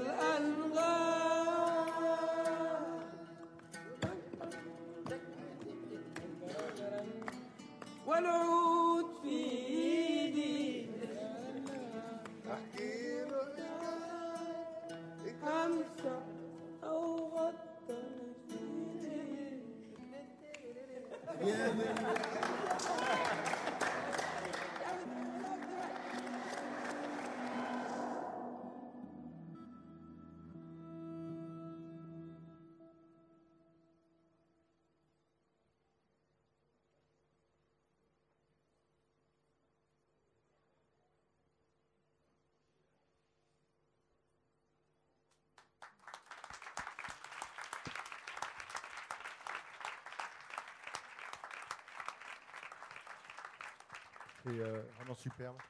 Euh, c'est superbe. Ça fait, euh, je ne sais pas si beaucoup d'entre vous ont pu voir tout à l'heure le webdoc WENAC, mais ça fait aussi une résonance entre le webdoc et cette fois-ci le, film d'animation. Comment vous faites pour travailler, pour aller chercher vos, images? On parlait tout à l'heure de la puissance des images. Au fond, quelles sont vos informations de départ Euh, alors moi, je suis allée, du coup, j'avais ce thème, Strangers, l'étranger, euh, pour faire un film. Et je suis allée sur les camps pendant les évacuations avec un thermos de thé, un thermos de café. Et je me suis dit, je vais rencontrer quelqu'un, j'ai rencontré une personne. J'ai discuté, j'ai parlé, qui m'a emmené dans un squat. J'ai rencontré d'autres personnes, j'ai rencontré des musiciens. J'ai rencontré, j'ai rencontré des gens en fait, et je voulais faire un film simplement avec, euh, avec mon regard, avec mon expérience, et enfin, je voulais pas avoir d'idée euh, avant, et simplement, enfin, je sais pas. C'était une expérience et j'avais envie de rendre compte de cette expérience-là. Mais c'est vrai qu'en tant que calaisienne, c'est c'est particulier, mais c'est Euh, comment dire? C'est les, les personnes que j'ai rencontrées sur ma route qui m'ont. C'est des amitiés qu'on lit et on a envie de, de dire quelque chose. Et après, j'ai eu la rencontre particulière avec des, des, des gens qui jouaient de la musique et qui, ça m'a. Ça m'a passionné, ça m'a, c'était incroyable en fait, ça a changé. Pour moi, ça a changé ma vie en fait, simplement. Donc ce film, vous venez juste de le finir, c'est ça? Oui, je viens de le terminer, oui. Et donc si on veut le revoir, si on veut le voir, où est-ce que c'est, où est-ce qu'on va pouvoir le voir? Pour l'instant, j'organise sa diffusion. Du coup, je suis euh, n'importe qui qui veut le, le, le montrer, le diffuser. Enfin, il est, il est ouvert à être euh, partagé. Et il est déjà sur Internet, mais parmi du coup un groupe de courts métrages sur le thème euh, Strangers. Super, merci. Votre Carlos, Carlos donc euh, d'origine, vous êtes colombien, c'est ça? Oui, c'est ça. Comment vous réagissez à, à la fois à ce débat et surtout, tout à l'heure, vous, vous avez voulu in- intervenir justement sur, euh, sur ce thème de- du traitement médiatique. On voit, là, on, on voit depuis tout à l'heure des, des- ces tentatives de, de, de traitement qui sont artistiques, qui sont, euh, euh, qui sont pas nécessairement journalistiques, mais au fond, euh, qui sont aussi des représentations. Comment vous jugez ces représentations? Bon, d'abord, je pense que je suis la personne la moins légitime pour parler de ces sujets parce que je ne suis vraiment pas un spécialiste, mais bon, vu que j'ai l'opportunité de le faire, je vais essayer de faire mon mieux. Et euh, je pense que dans, dans tous les traitements euh, peu médiatiques de, la situation des personnes réfugiées, on associe souvent les barbelés et, et des situations tragiques des bateaux à- aux morts réfugiés. Mais, on ne se rendait pas compte que, par exemple, en France, il existe plus de 220 000 personnes réfugiées qui sont ici de- depuis très longtemps et qui, jour à jour, construisent des, rêves qui, apportent des choses à la, société. Et, aussi, on oublie que- qu'il y a eu une vague d'immigration qui est arrivée il y a très longtemps en Europe, qui, dans ce moment donné, est répartie dans leur pays. Et ces, et vagues d'immigration, on ne l'a pas suivi. Et, et c'est triste parce que parce que peut-être c'est pas aussi euh, tragique et, et ça ne vend pas comme, comme les gens qui, qui, qui viennent de ces moments en Europe. Vous voulez dire que dans les représentations qu'on peut avoir aujourd'hui, on passe à côté, elles sont trop tragiques, c'est ça? Ils sont trop tragiques. Si, si on regarde dans la plupart des photos dans les médias, dans la plupart des films qui se font aujourd'hui, il y a toujours un barbelé, il y a toujours la mer, il y a toujours un bateau. Au point qu'un jour, on m'a demandé comment je fais, et combien de temps j'ai mis pour traverser la- l'Atlantique, en fait. Et parce, que, parce que tout de suite, euh, on, on nous associe à la mer, à des bateaux, etc. Mais on oublie plein de choses qui- qu'il y a derrière, en fait. Nos rêves, euh, et, et nos envies, et la construction des, des projets de vie qu'on fait aujourd'hui. Alors justement, à propos de construction euh, de projets de vie, je ne vais pas présenter euh, Théo, Théo Scubla. Vous êtes Bonsoir. encore, bonsoir, vous êtes encore euh, étudiant? Je suis encore étudiant, absolument, oui. Et en même temps, euh, vous êtes, comment vous définiriez? Entrepreneur, social Entrepreneur, absolument. Et vous avez monté donc une, quoi, Donc, une start-up euh, Voilà, une entreprise sociale qui s'appelle Wintegrate et dont la mission principale est de révéler les talents des personnes réfugiées pour leur permettre de redevenir acteurs de notre société. Et comment on fait ça aujourd'hui? On met en place des programmes dans les grandes écoles, dans les universités, qui donnent toutes les clés aux personnes pour qu'elles puissent par la suite reprendre soit leur parcours éducatif, soit leur parcours professionnel. Et en fait, pourquoi vous avez fait ça? Enfin, Qu'est-ce qui, au moment, quel a été l'élément déclencheur un moment, un moment, vous êtes dit, tiens, j'ai envie de m'engager euh, Alors, on était déjà euh, tr- très sensible à la question et Carlos a dit les, les bons mots en réalité. Euh, nous, on était très touchés aussi par euh, une forme de traitement médiatique euh, de la question des réfugiés. Ça veut dire quoi? Je dirais surtout, finalement, ça dégoulinait de pitié. Et nous, on avait justement envie d'arrêter d'interpeller les gens par la pitié, euh, de repenser aux rêves, justement, parce que avant tout, pour nous, les personnes réfugiées, bien sûr, qui apportent euh, plein de choses à tous les niveaux, euh, économiques, culturels, etc., elles apportent avant tout aussi derrière de l'optimisme, un nouveau regard sur notre société. Et c'est important de le préciser, de reparler d'optimisme. Et c'est sous cet angle-là qu'on a voulu finalement aborder notre aventure et commencer à travailler, à construire notre projet. Et, très concrètement, ça se, Alors très ça concrètement. se décline comment Alors très, con- très concrètement, c'est euh, donc dans des écoles comme SCP Europe, Sciences Po Paris, ESSEC Business School, euh, Sciences Po Bordeaux, à Lille, aussi à Lyon bientôt, mais aussi en- ailleurs en Europe, à Madrid, à, à Londres, à Berlin bientôt. Euh, c'est la réalisation de programmes qui comprennent deux volets.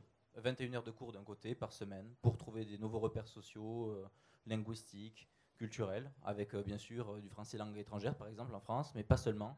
Un cours qui s'appelle Vivre en France pour euh, débattre sur les questions, euh, échanger avec les personnes. Et ça, c'est un socle. Et sur ce socle, on met en place un accompagnement, un triple accompagnement où chaque personne réfugiée est mise en lien avec trois personnes un mentor, un coach et un buddy. Le mentor, c'est euh, la personne qui a de l'expérience, qui vient du monde de l'entreprise ou d'ailleurs, qui peut être chercheur même, médecin, et qui va inspirer, aider la personne à reconstruire son projet. Et là, c'est vraiment très important, justement, de remettre de l'ambition, de remettre du rêve, et de rebrancher avec l'économie aussi. Le coach, c'est euh, l'étudiant de l'école qui va euh, essayer de travailler à concrétiser le projet de la personne en apportant des outils très concrets. Ça peut être refaire le CV, mais ça peut être mettre en relation avec la bonne personne, aider à, faire un dossier. Euh, le buddy, ben, c'est la personne comme vous et moi avec qui vous allez tout simplement boire un verre euh, et qui a un intérêt parce que c'est le contact euh, informel, euh, le lien social et rien de plus. Donc ça, c'est un, programme français? C'est un programme qui est, qui, est, qui est mis en place dans les grandes écoles françaises, Oui. comme je vous ai dit, donc 5 aujourd'hui, euh, grandes écoles Et- françaises. Et, aujourd'hui, ça concerne combien de personnes? Ça concerne 150 personnes aujourd'hui. Vous avez commencé quand? On a commencé il y a un peu plus d'un an. Et vous arrivez à vous faire connaître de quelle façon? Euh, ben, par la presse, euh, mais aussi euh, par le bouche à oreille, beaucoup, et par surtout, avant tout, les personnes qui s'engagent dans notre équipe. Aujourd'hui, on est plus de 300 bénévoles euh, dans l'organisation, plus de 300 personnes qui portent notre message euh, d'optimisme et qui essaient de relier, de relier le, simplement ce message et, qui suscitent de l'engagement. Donc ça passe aussi beaucoup par nos, par bénévoles finalement. Et alors, moi, j'ai envie de, retenir, euh, de rester sur ce mot d'optimisme. Est-ce que, je- je- Joséphine, est-ce que, on a eu cette discussion tout au début de cette soirée, est-ce que le mot optimiste c'est le bon mot pour continuer ces projets Je sais pas, enfin. Oui, il n'y a, que- de l'optimisme à avoir si on veut avancer. Non, je sais pas.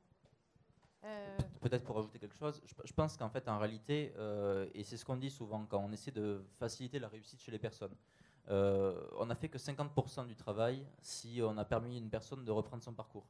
Les autres 50%, c'est raconter l'histoire de sa réussite. Pourquoi? Euh, Parce que l'optimisme, c'est bien de le susciter, mais parce qu'il faut travailler sur l'accueillir, sur l'accueil en général, mais surtout aussi sur le vouloir accueillir. Et les deux, euh, finalement, euh, se, compensent, se complètent et permettent réellement d'avoir une action qui a un vrai impact social. Mais ouais, pour rebondir, en fait, ouais, c'est ça. J'ai adoré, bon, j'adore ce que vous faites, mais j'ai pas entendu le mot réfugié dans, dans, dans ce que tu as dit, à aucun moment. Je pas, je Ouais. dis jamais réfugiés ou migrants, Ouais. je parle de personnes parce qu'en fait euh, c'est les gens que moi j'ai Ouais. rencontrés. J'aime pas, enfin comme tu as dit tout à l'heure, on peut débattre des mots, mais moi je, en face je vois des gens, je rencontre des gens, mais c'est une personne que je rencontre, c'est pas, euh, je, je vais Oui. rencontrer celui-là, celui-là, celui-là, mais pas. Et je pense qu'il serait. C'est ça, c'est que ce que tu essayes de faire, c'est de voir en eux euh, pas le, le réfugié, l'image qu'on veut les mettre, les mettre dans la boîte. Tu es un Sortir réfugié du qui a un problème. sto- Mm. ouais, sortir du stéréotype. Mais euh, c'est pour ça que j'ai trouvé ça fantastique. J'attendais, j'étais là, mais c'est incroyable, elle a pas dit le mot de réfugié, tout le monde sait de quoi elle parle. Euh, et euh, ben en fait, mais, mais ça j'étais récemment à Berlin, il y a juste un réfugié qui l'a dit. Il l'a dit sur scène parce qu'il était modérateur de la session d'ailleurs. Euh, et, euh, et ce garçon euh, syrien a dit Mais Vous savez, moi, j'avais pas envie d'aller en Allemagne. Hein, moi, j'étais très bien en Syrie. J'avais une, famille, une, voiture, un, métier. J'étais dentiste et tout, tout allait bien. Il dit Mais voilà, j'ai dû prendre le chemin. Je suis arrivée en Allemagne. bon, c'était pas ce que j'avais envie. Mais les gens étaient tellement gentils et m'ont accueilli que je suis tombée amoureux du pays. Et je pense que ça, cette phrase, les gens m'ont accueilli, m'ont vu et m'ont dit c'est cool, on va faire plus de trucs. Ça a changé complètement sa perception et la façon dont on a accueilli va vraiment, je, le vois, euh, va vraiment se traduire dans l'expérience et, la suite. Euh, comment le réfugié va, va avancer dans sa vie euh, dans ce pays.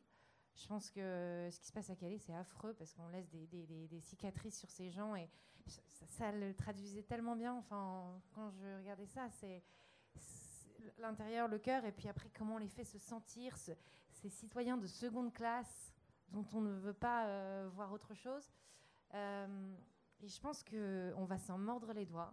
Euh, les, comment dire, les graines ont été plantées de la façon dont on a reçu ces réfugiés depuis plusieurs années, mois. on va s'en mordre les doigts sur ce qui arrive dans les prochaines années. Sachant qu'un réfugié sur deux à moins de 18 ans, ben, je, vous laisse, je vous laisse penser à la suite. Merci. Merci. Je pense que c'est. On va, bientôt terminer. Je- Jean-Christophe, ça serait. euh, on vient de parler de l'Allemagne et euh, en guise d'introduction tout à l'heure, on expliquait d'ailleurs. euh, Raphaël Glucksmann, vous avez beaucoup parlé de l'Allemagne, qui n'a strictement rien à voir avec le cas français. L'Allemagne, on en est où aujourd'hui justement dans les dans ces, stratégies d'intégration, dans cet effort de solidarité qui est fait, d'ailleurs aussi bien au niveau du gouvernement qu'au niveau de l'Ender ou de la société civile? Euh, comment vous, euh, experts, vous les voyez, comment vous regardez euh, l'Allemagne aujourd'hui?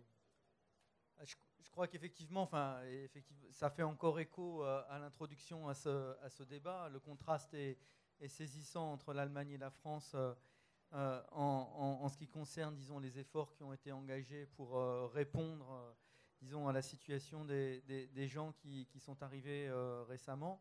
Je suis vraiment ce que, je garde de, ce- débat, c'est euh, beaucoup d'optimisme, parce que je vois le dynamisme euh, qu'on entend, mais c'est encore autre chose de, euh, le percevoir au travers des gens qui, le mettent en œuvre, de toutes les actions sur le terrain qui sont menées et qui sont faites bénévolement, avec beaucoup de, bonne volonté, d'efficacité, de, de compétences, d'expertise. Et, ça, on le retrouve aussi bien en France qu'en Allemagne. Mais effectivement, euh, dans, le cas, euh, dans le cas de la France, je pense que euh, faut, il faut revenir au, constat un petit peu déprimant et désespérant du fait que ces initiatives et cette énergie, elles se développent dans un contexte de, politiques publiques qui ont, qui ont abandonné, de l'abandon des politiques publiques. C'est-à-dire que euh, en France, ça prend un certain temps, on peut discuter sur les chiffres, 6, 9 mois pour obtenir le statut de réfugié pour ceux qui l'obtiennent. Pendant cette période-là, il n'y a rien. Il n'y a pas de cours de langue, il n'y a pas de, bilan euh, professionnel, il n'y a pas d'accompagnement. Tout ce qui existe, c'est fait par les associations. Alors, euh, la grande différence entre l'Allemagne et la France, c'est résumé en deux chiffres 40 millions pour les programmes d'intégration, pas pour les réfugiés, pour l'ensemble des programmes d'intégration en France, 40 millions, 16 milliards juste pour les réfugiés en Allemagne. Je crois que ça résume assez bien euh, l'effort euh, allemand qui est spectaculaire et encore une fois à tous les niveaux euh, en Allemagne. Alors, on, m'a dit que j'étais hyper à la bourre, donc on va essayer de se dépêcher un tout petit peu. Mais tout de suite, on va laisser Léonie nous rejouer un morceau.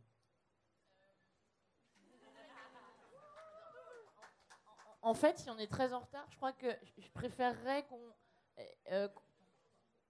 D'accord, ok. Ok, ça marche. Bon, allez. C'est nous, mais tout- il y a tout à fait du temps pour toi.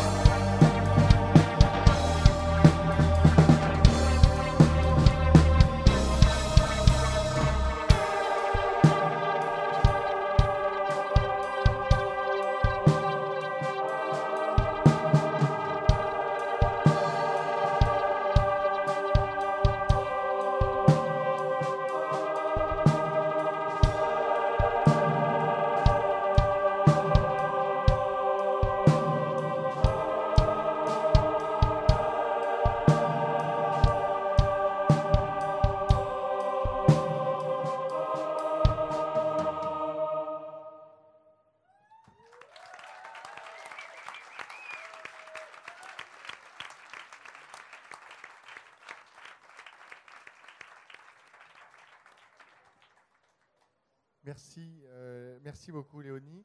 Euh, on va je vais vous demander à chacun, à vous trois, un petit mot de conclusion.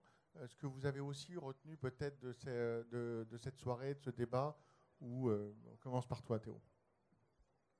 Juste pour dire de, manière très courte, je pense qu'on a, pointé ce soir plusieurs problèmes, plusieurs difficultés d'aborder le long terme, et je pense que c'est maintenant vers le long terme qu'il faut se tourner. Il faut bien sûr re- rester optimiste, et pour rester optimiste, il faut rester en mouvement. Donc toutes les personnes qui sont intéressées aujourd'hui euh, pour rejoindre euh, des projets comme TechRegies, comme euh, WeIntegrate, qu'elles nous contactent. Si vous connaissez des personnes qui sont potentiellement aussi intéressées pour lancer des programmes dans leurs universités, dans leurs écoles, qu'elles nous contactent parce que c'est qu'en travaillant ensemble qu'on pourra vraiment faire quelque chose. Merci. Mathieu, ce que je n'ai pas dit tout à l'heure, c'est qu'on a vu Bonjour Tristesse, mais vous avez aussi un autre euh, projet qui s'appelle Bonjour Bonheur. Euh, Je, vais- je vais faire plein de trucs d'escrocs cette année. Enfin bref, mais c'est mais c'est pas très intéressant. Euh, Si, si, si, on peut le dire, c'est Bonjour Bonheur. euh, oui, sûr. je donne des conseils de droit du travail. Euh, pardon. Excuse-moi. Où il y avait un truc aussi qui s'appelle Bonjour Bonheur où je donne des conseils du droit du travail. Voilà. Et je vais faire un album alors que je sais pas chanter aussi. Tu pourras me donner un coup de main peut-être. Euh, non, ouais, sinon, globalement, euh, quoi retirer de cette soirée? Moi, je suis assez euh, fasciné par le, tous ces optimistes. Parce que je, je, partage pas forcément cet optimisme, mais je suis, ça donne vraiment envie de, de devenir un optimiste quand on vous voit. Et franchement, je suis assez impressionné par votre capacité à vous mettre en avant. Euh, et du coup, euh, voilà, ça me fait penser un peu au moment où il y avait eu la, rafle euh, à, côté de la chapelle, où en fait il y avait un truc. donc, donc c'est bien de se rappeler que l'être humain, peut être aussi étonnant, que ce soit dans sa cruauté ou dans son humanité. C'est-à-dire que typiquement à la chapelle, ce qui s'était passé, c'est qu'il y a un quartier qui a vu des migrants en train de se faire rafler et qui est descendu spontanément et qui sont organisés dans l'urgence. Il y a des choses comme ça qui arrivent et, et voilà, ça me fascine. Les gens qui ont un problème avec l'arrivée des réfugiés, on vous demande juste de vous taire en fait. On vous demande pas, vous n'êtes pas forcé d'aider, vous êtes pas, for- mais se taire c'est un bon compromis. On vous a rien demandé. En plus vos commentaires racistes ne font rien avancer et ne les chasseront pas plus vite. Euh, donc euh, voilà. Et sinon euh, c'est vrai que ce serait bien d'axer nos nos yeux et nos paroles vers le type d'action que vous menez. Encore bravo pour ce que vous faites. Merci Mathieu. Lou, Pour, continuer du coup sur ce qu'il dit, euh, si vous avez des idées aussi, ne vous censurez pas. Il faut que chacun puisse se sentir libre de s'exprimer parce que souvent, enfin, je pense que la haine, elle est plus bruyante et on l'entend plus que la fraternité et que la solidarité. Du coup, soyez voilà, libres et bruyants et fraternels et pour lutter pour l'égalité. Voilà, je pense que c'est ça. merci beaucoup euh, Lou. Lé- Léonie, peut-être un petit mot sur cette euh, soirée que, à laquelle tu as participé de beaucoup de manières, mais est-ce que tu peux euh, peut-être nous dire aussi ce que tu en retiens, si euh, on est allé assez Euh, loin dans la discussion? Bah, assez loin, ça, ça pourrait durer deux jours, mais, mais, mais dans l'idée, c'était plutôt bien. Je, je donne un, un- un gros 17 sur 20 Pas mal. à l'événement. Et, euh, et, et sinon, non, je, je sais trop que dire, parce que c'est plutôt sérieux. Moi, je, je voulais juste relater 30 secondes d'une... Le, moment qui m'a un petit peu fait basculer politiquement, J'a- j'avais déjà entamé une... euh, J'étais déjà assez engagée, etc. Mais je voulais juste parler une, seconde d'un- d'une expérience que j'ai vécue euh, en, mai dernier, devant, il y a, ouais, peut-être. Je, par- je parle juste deux secondes. Euh, au, lycée Jean Jaurès, où il y a des amis qui sont présentes, hein, qui, sont proches du collectif Châtel- Chapelle Debout, qui m'avaient euh, euh, convié, si je puis dire, à un rassemblement de soutien euh, devant le lycée Jean Jaurès quand il y a eu une rafle qui a été organisée euh, euh, par c'était l'Île-de-France qui avait donné le, feu vert et euh, on avait rejoint ce rassemblement de soutien parce qu'il y avait des, réfugiés qui étaient installés dans le lycée Jean Jaurès qui est désaffecté euh, et qui devaient en, être expulsés. Donc on, a été tous devant, tous présents, on a formé une, chaîne. Moi j'avais jamais participé à ce, genre d'événement et, euh, et on a été euh, donc euh, gazés. Euh, par les gendarmes, donc euh, les militaires. Moi, j'étais présente, donc vu qu'on parle de traitement médiatique, je, fais rapide, mais c'est important. Euh, Il n'y a pas eu de sommation, il n'y a rien eu. On a formé une chaîne avec des gens comme ça, présents devant le lycée. Il n'y a pas eu de sommation, il n'y a pas eu un mot. On a été gazés comme des rats. Il y avait d'ailleurs un élu qui était là, du 19e, euh, euh, Front de Gauche, dont j'ai oublié le nom. Euh, donc c'était une expérience assez euh, traumatisante, honnêtement. Euh, et quant au traitement médiatique de l'information dont on parle, vu que j'étais là depuis 5 heures du matin et qu'on en est reparti à midi, j'étais là de A à Z et j'ai vu comment les faits ont été relatés. Et, c'est donc à base de... les gendarmes sont intervenus après les violences des manifestants. C'est tout à fait faux. C'était des vieux qui étaient là, et, des militants, euh, mais pas des militants du dimanche, hein, des militants euh, euh, che- chevronnés qui étaient là pour la plupart. Moi, j'étais une militante du dimanche. Et il y a eu un papier du Monde qui était correct dessus. Un autre qui ne l'était pas. D'ailleurs, dans la même journée, il y a eu, y y a eu une, une mauvaise. Et, bref, je voulais juste te dire, moi, c'était un, un moment qui, m'a fait un peu basculer de manière assez radicale hein, sur la question de manière générale. Et, et voilà, j'ai pas de conclusion en fait. Merci, non, c'est un très beau témoignage. Merci euh, beaucoup. Euh, un tout petit mot de Joséphine. On t'écoute. N'attendez pas demi-mai 2017 pour vous engager. Engagez-vous, bordel Merci, ça y est, elle l'a dit. Moi, ce que je voudrais faire avant de laisser la parole à Bertrand Perrier pour une conclusion, je voudrais remercier euh, les organisateurs, euh, Artifarty, euh, Make Sense, et puis aussi l'Institut l'Institut français, je sais qu'il y a des représentants ici, qui organisent cette Nuit des idées. Cette Nuit des idées, c'est la deuxième édition. Elle a lieu dans une quarantaine de pays dans le monde. C'est un moment extraordinaire qui permet d'échanger sur des thèmes très variés. Alors bravo à tous les organisateurs.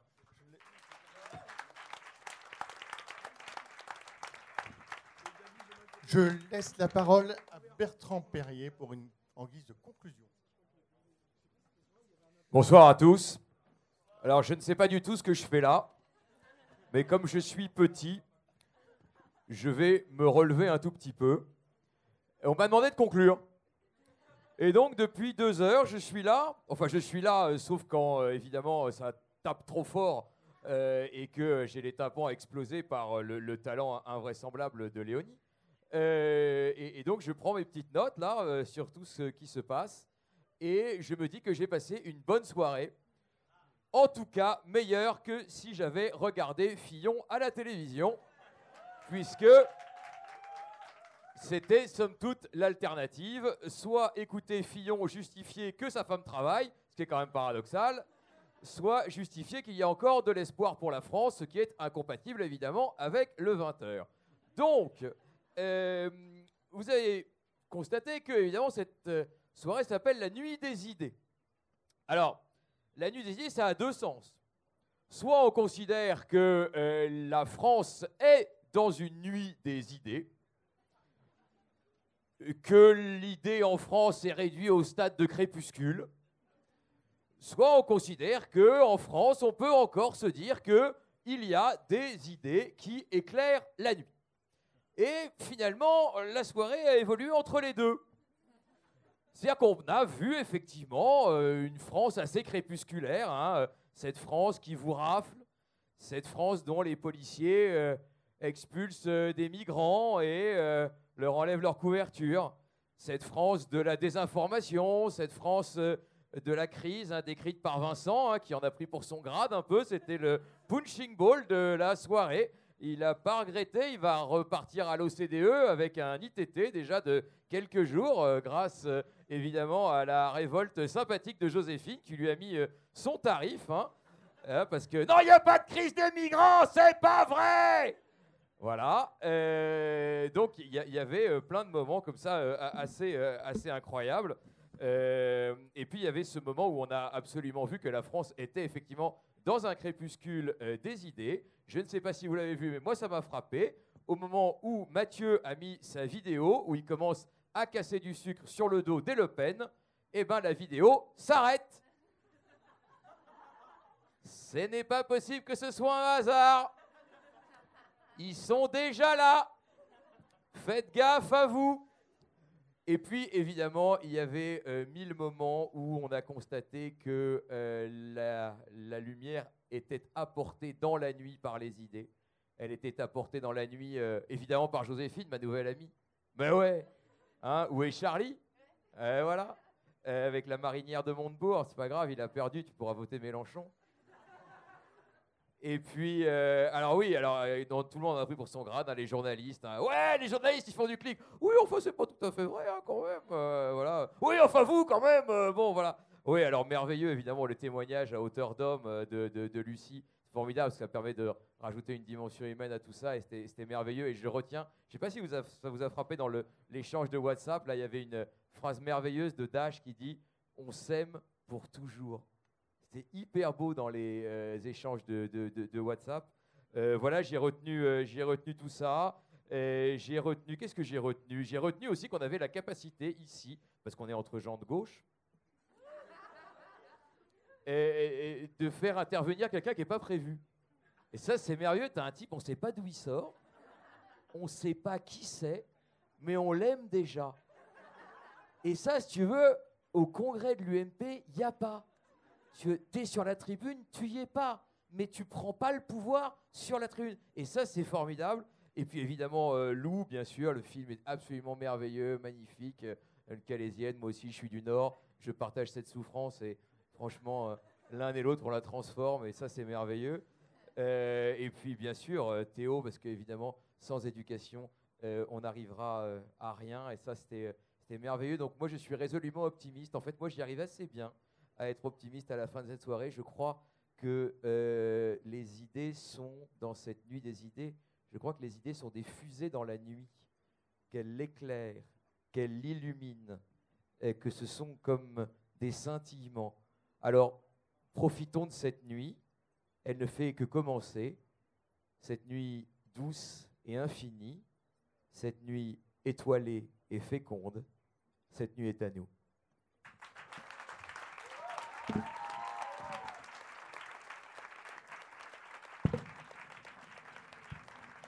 Merci Bertrand, ça y est, on- la soirée va évidemment continuer. On vous souhaite à tous une très bonne soirée. Un grand merci à tous euh, nos intervenants.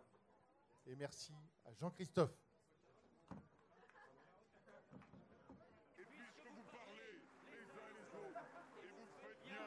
Vous parlez de Marianne, et puisque vous parlez les uns les autres, et vous faites bien.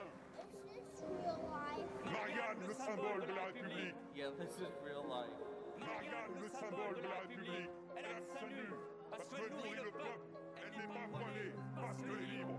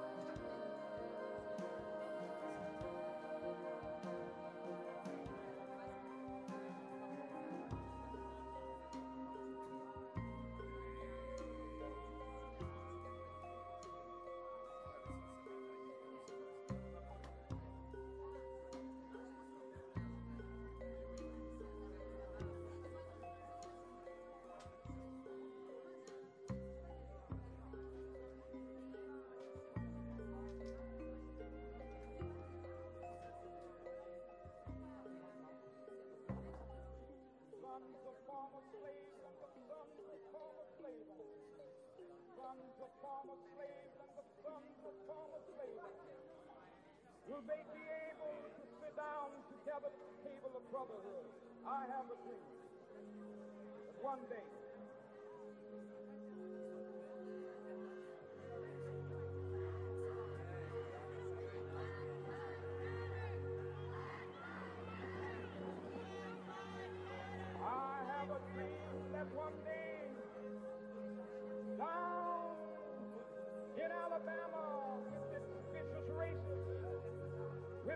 Diabolo.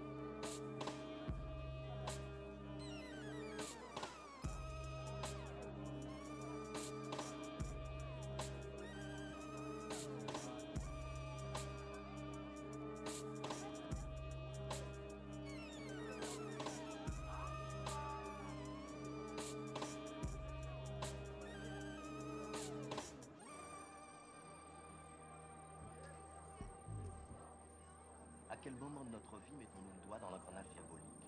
La réaction la plus naturelle, la plus innocente, celle du jeune enfant qui s'accroche solidement à la catégorie à laquelle il appartient, qui ne veut pas se distinguer des autres, n'est-elle pas déjà un réflexe raciste? Est-ce que tu aimes les couleurs?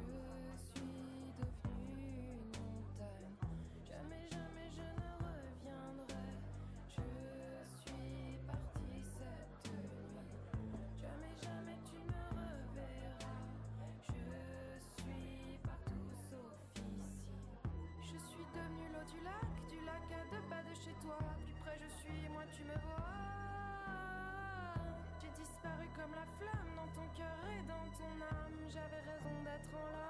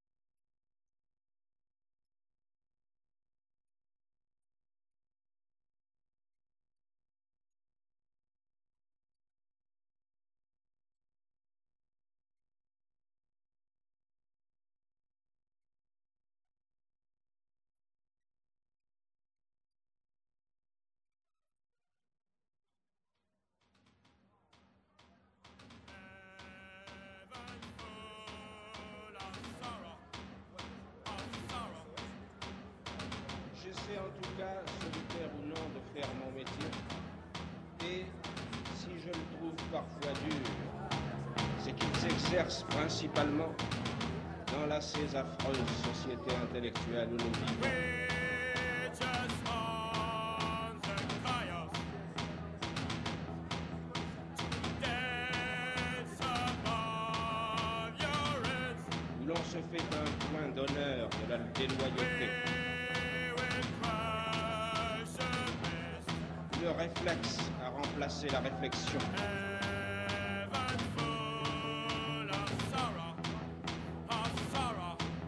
Pas de ces amants de la liberté qui veulent la parer de chaînes redoublées, ni de ces serviteurs de la justice qui pensent qu'on ne sert bien la justice qu'en vouant plusieurs générations à l'injustice.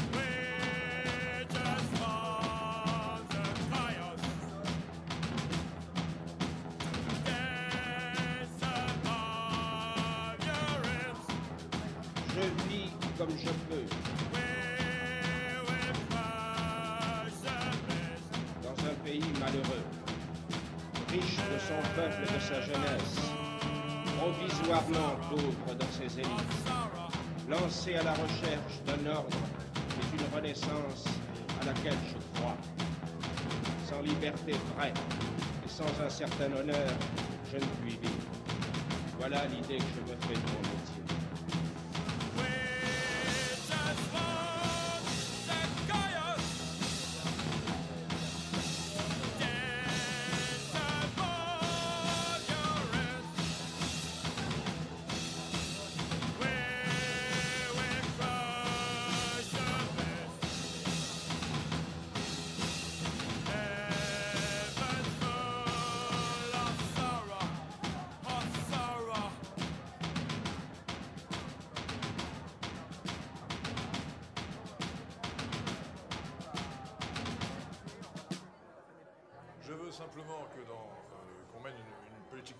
identitaire et par conséquent que les médias publics promeuvent la musique française ou occidentale.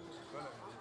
Qu'est-ce que vous considérez aujourd'hui, en 2016, comme musique nègre La, la musique nègre, euh, c'est l'expression de l'âme des populations de race congoïde.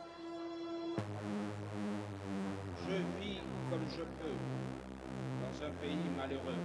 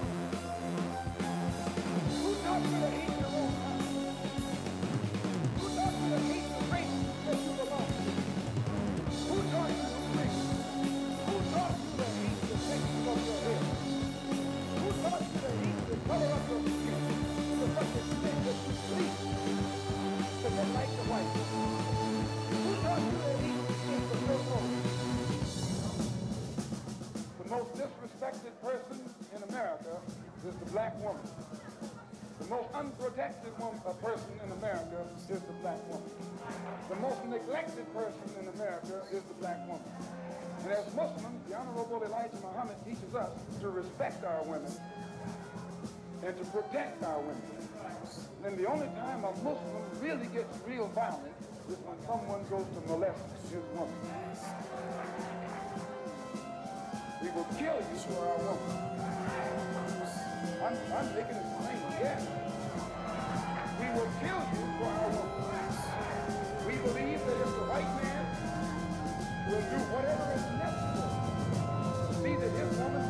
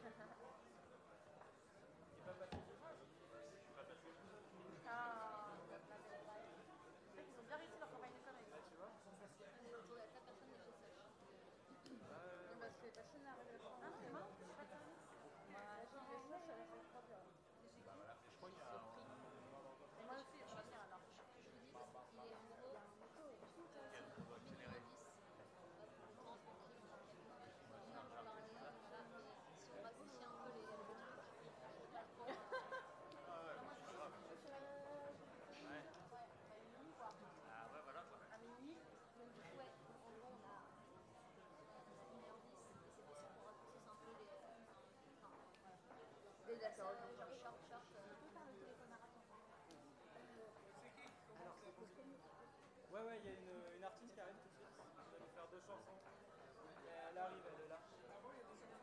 Ouais. Euh, ouais, je reviens. Parce qu'on va te présenter aussi. Tu fais d'abord les... Il y a deux chances. Tu fais d'abord les présentations. Mini concert. T'as besoin que ce soit là pour les présentations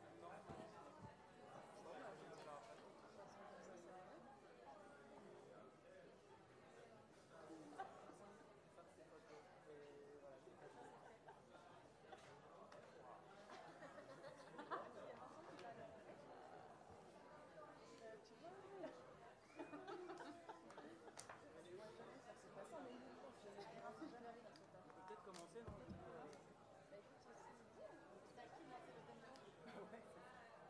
Qui est responsable sur la playlist On va chanter une chanson. Parce que je pense qu'il y a beaucoup de gens là.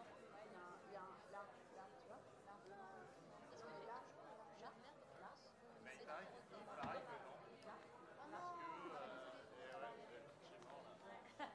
Qu'est-ce qu'il y a Que le mec qui habite Florence, je sais pas, il. Il y a un, un maire plus jeune que lui. Ah non Là, il y a trois mois. Et euh, ouais, ça m'énerve beaucoup. Et, euh, et en fait, le mec, ouais, Allô, allô? Oui. Bonsoir, bonsoir à tous. Euh, merci d'être euh, là si nombreux dans le noir, euh, car vous attendez une surprise, nous aussi. Dans quelques instants, on va voir Songe sur scène. Songe qui vient de sortir son EP et dont on va entendre deux morceaux en exclusivité.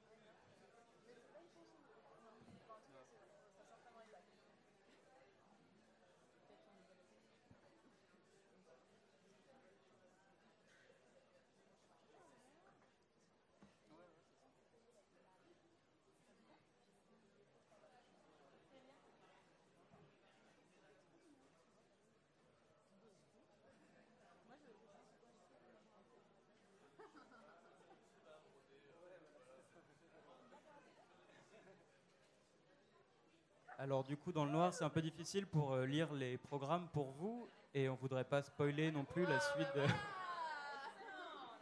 Alors dans ces cas-là, on peut annoncer le programme dès maintenant, sans plus attendre, et on s'interrompra bien volontiers euh, quand, quand Songe sera parmi nous.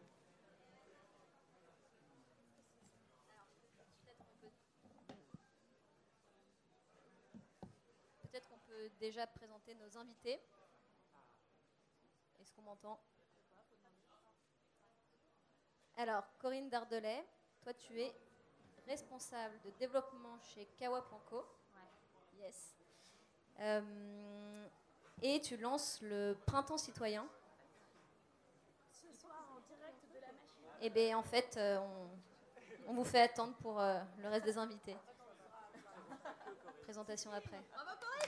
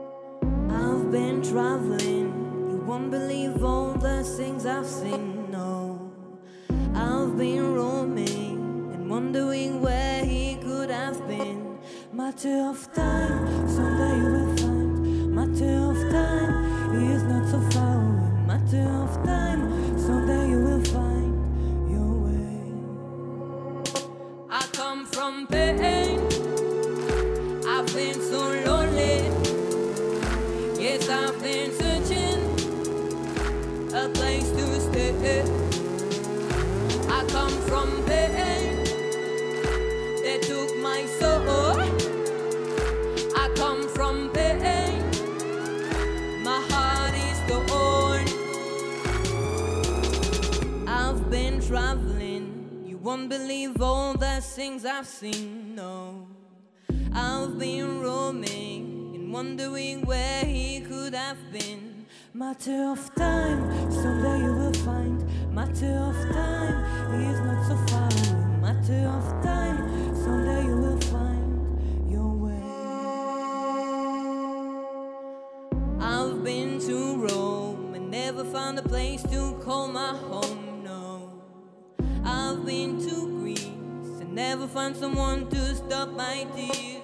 matter of time, someday you will find. Matter of time is not so far away. Matter of time, someday you will find your way.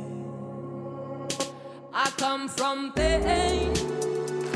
I've been so lonely. Yes, I've been searching a place to stay. I come from pain. They took my soul come from pain. My heart is the old. I come from pain. They took my soul. I come from pain. My heart is torn.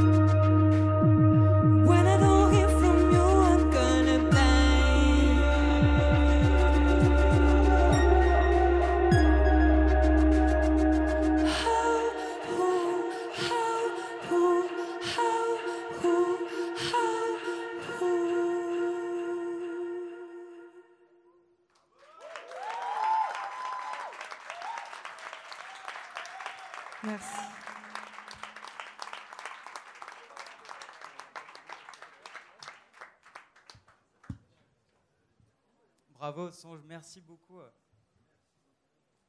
Et merci de nous rejoindre et de s'asseoir avec nous à cette table.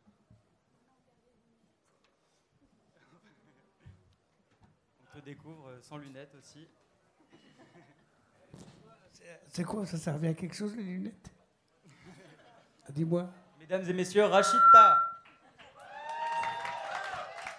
Non, non, dis-moi, ça servait. Non, franchement, parce que tu m'as. Ça se voit parce que tu as de la culture musicale. Tu m'as rappelé deux groupes, un groupe français de Nancy qui s'appelait Casse Product. Et tu m'as rappelé Laurie Anderson. Et tu m'as rappelé Kate Bosch. Tout ça, waouh. Tu vois, c'est bien, hein Mais tes lunettes, ça, tu vois, ça me rappelle. euh, Raconte-moi, c'est quoi les ces lunettes? En fait, c'est des lunettes, des lunettes pour les insomniaques. Ça soigne, en fait, c'est la luminothérapie. Et si tu les mets bien le matin, après, le soir, quand tu vas te coucher, tu dors mieux.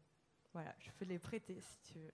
Ah, Donc, si je, si je les prends, je vais chanter autre chose que Yaraya. Bah, on verra tout à l'heure. Voilà, tu peux essayer et on verra tout à l'heure. On verra ça après euh, le débat, si vous voulez bien. Euh, ce débat ce soir consacré aux, aux formes d'engagement citoyenne euh, qui contournent les institutions ou même qui euh, les précèdent. Euh, pour en parler avec nous, des entrepreneurs sociaux de talent, des artistes incroyables, tous les deux. Et, hum, hum. et bien sûr, Robin Reda, le plus jeune maire de France, le maire de Juvisy. Alors, presque le plus jeune maire de France. J'ai cru entendre en coulisses que ton titre avait été piqué par un encore plus jeune maire de France. Mais bon. C'est toi le jeune maire de France? Peut-être avant, on peut dire un petit mot sur euh, Make Sense, euh, même si vous devez euh, tous connaître. euh, en tout cas, je sais qu'autour de la table, vous êtes des aficionados. Euh, la Make Sense Room, euh, c'est euh, mm, mm, mm, euh, là où on est ce soir, un espace de discussion. Et Make Sense réunit quand même plus de 10 000 volontaires engagés auprès de- d'entrepreneurs sociaux pour les aider à développer leurs projets. Et, et voilà. Peut-être. Ouais, vas-y, on, on- on explique un peu les enjeux de. Euh, Vas-y. Voilà. Euh, je sais pas, je vais vous dire un mot sur euh, le, le contexte. Je ne sais pas si vous avez remarqué, mais euh, le fait en ce moment de, de dire que les Français n'y croient plus et qu'ils ne- n'écoutent plus euh, le discours des politiques, euh, c'est devenu un lieu commun euh, dans la bouche de- des éditorialistes, des commentateurs de la vie politique, un argument presque aussi banal et pratique que de parler de la crise, par exemple, pour euh, parler de tout et son contraire. Pourtant, dans un cas comme dans l'autre, euh, est-ce que c'est pas euh, plutôt le symptôme d'un système euh, grippé au secours duquel il faut courir et éventuellement le repenser? Et ce ne sont pas les bonnes volontés qui manquent. on va en, en rencontrer certaines ce soir. Un truc marrant aussi, c'est que pendant quelques, quelques années, euh, pour savoir si les jeunes euh, étaient engagés ou s'ils se sentaient même concernés, on se fiait aux chiffres de la syndicalisation des jeunes, euh, voire même de leur euh, présence euh, euh, dans les, euh, sur les bancs de l'Assemblée. Et euh, autant vous dire que ces chiffres actuellement sont euh, catastrophiques, c'est environ Peut-être euh, qu'on peut même le- 2%. le- le- la poser, cette question. Qui est-ce qui est syndicalisé ici? Une personne. Qui est-ce qui est adhérent à un parti politique ici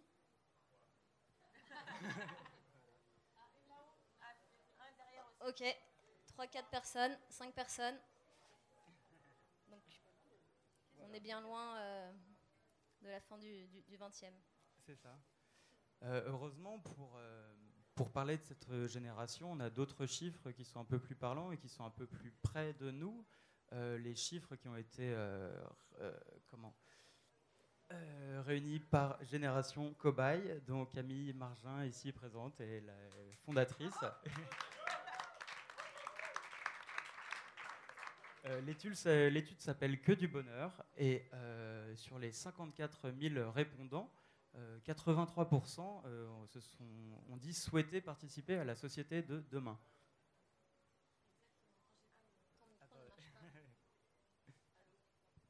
Bonsoir. Ah, ça marche.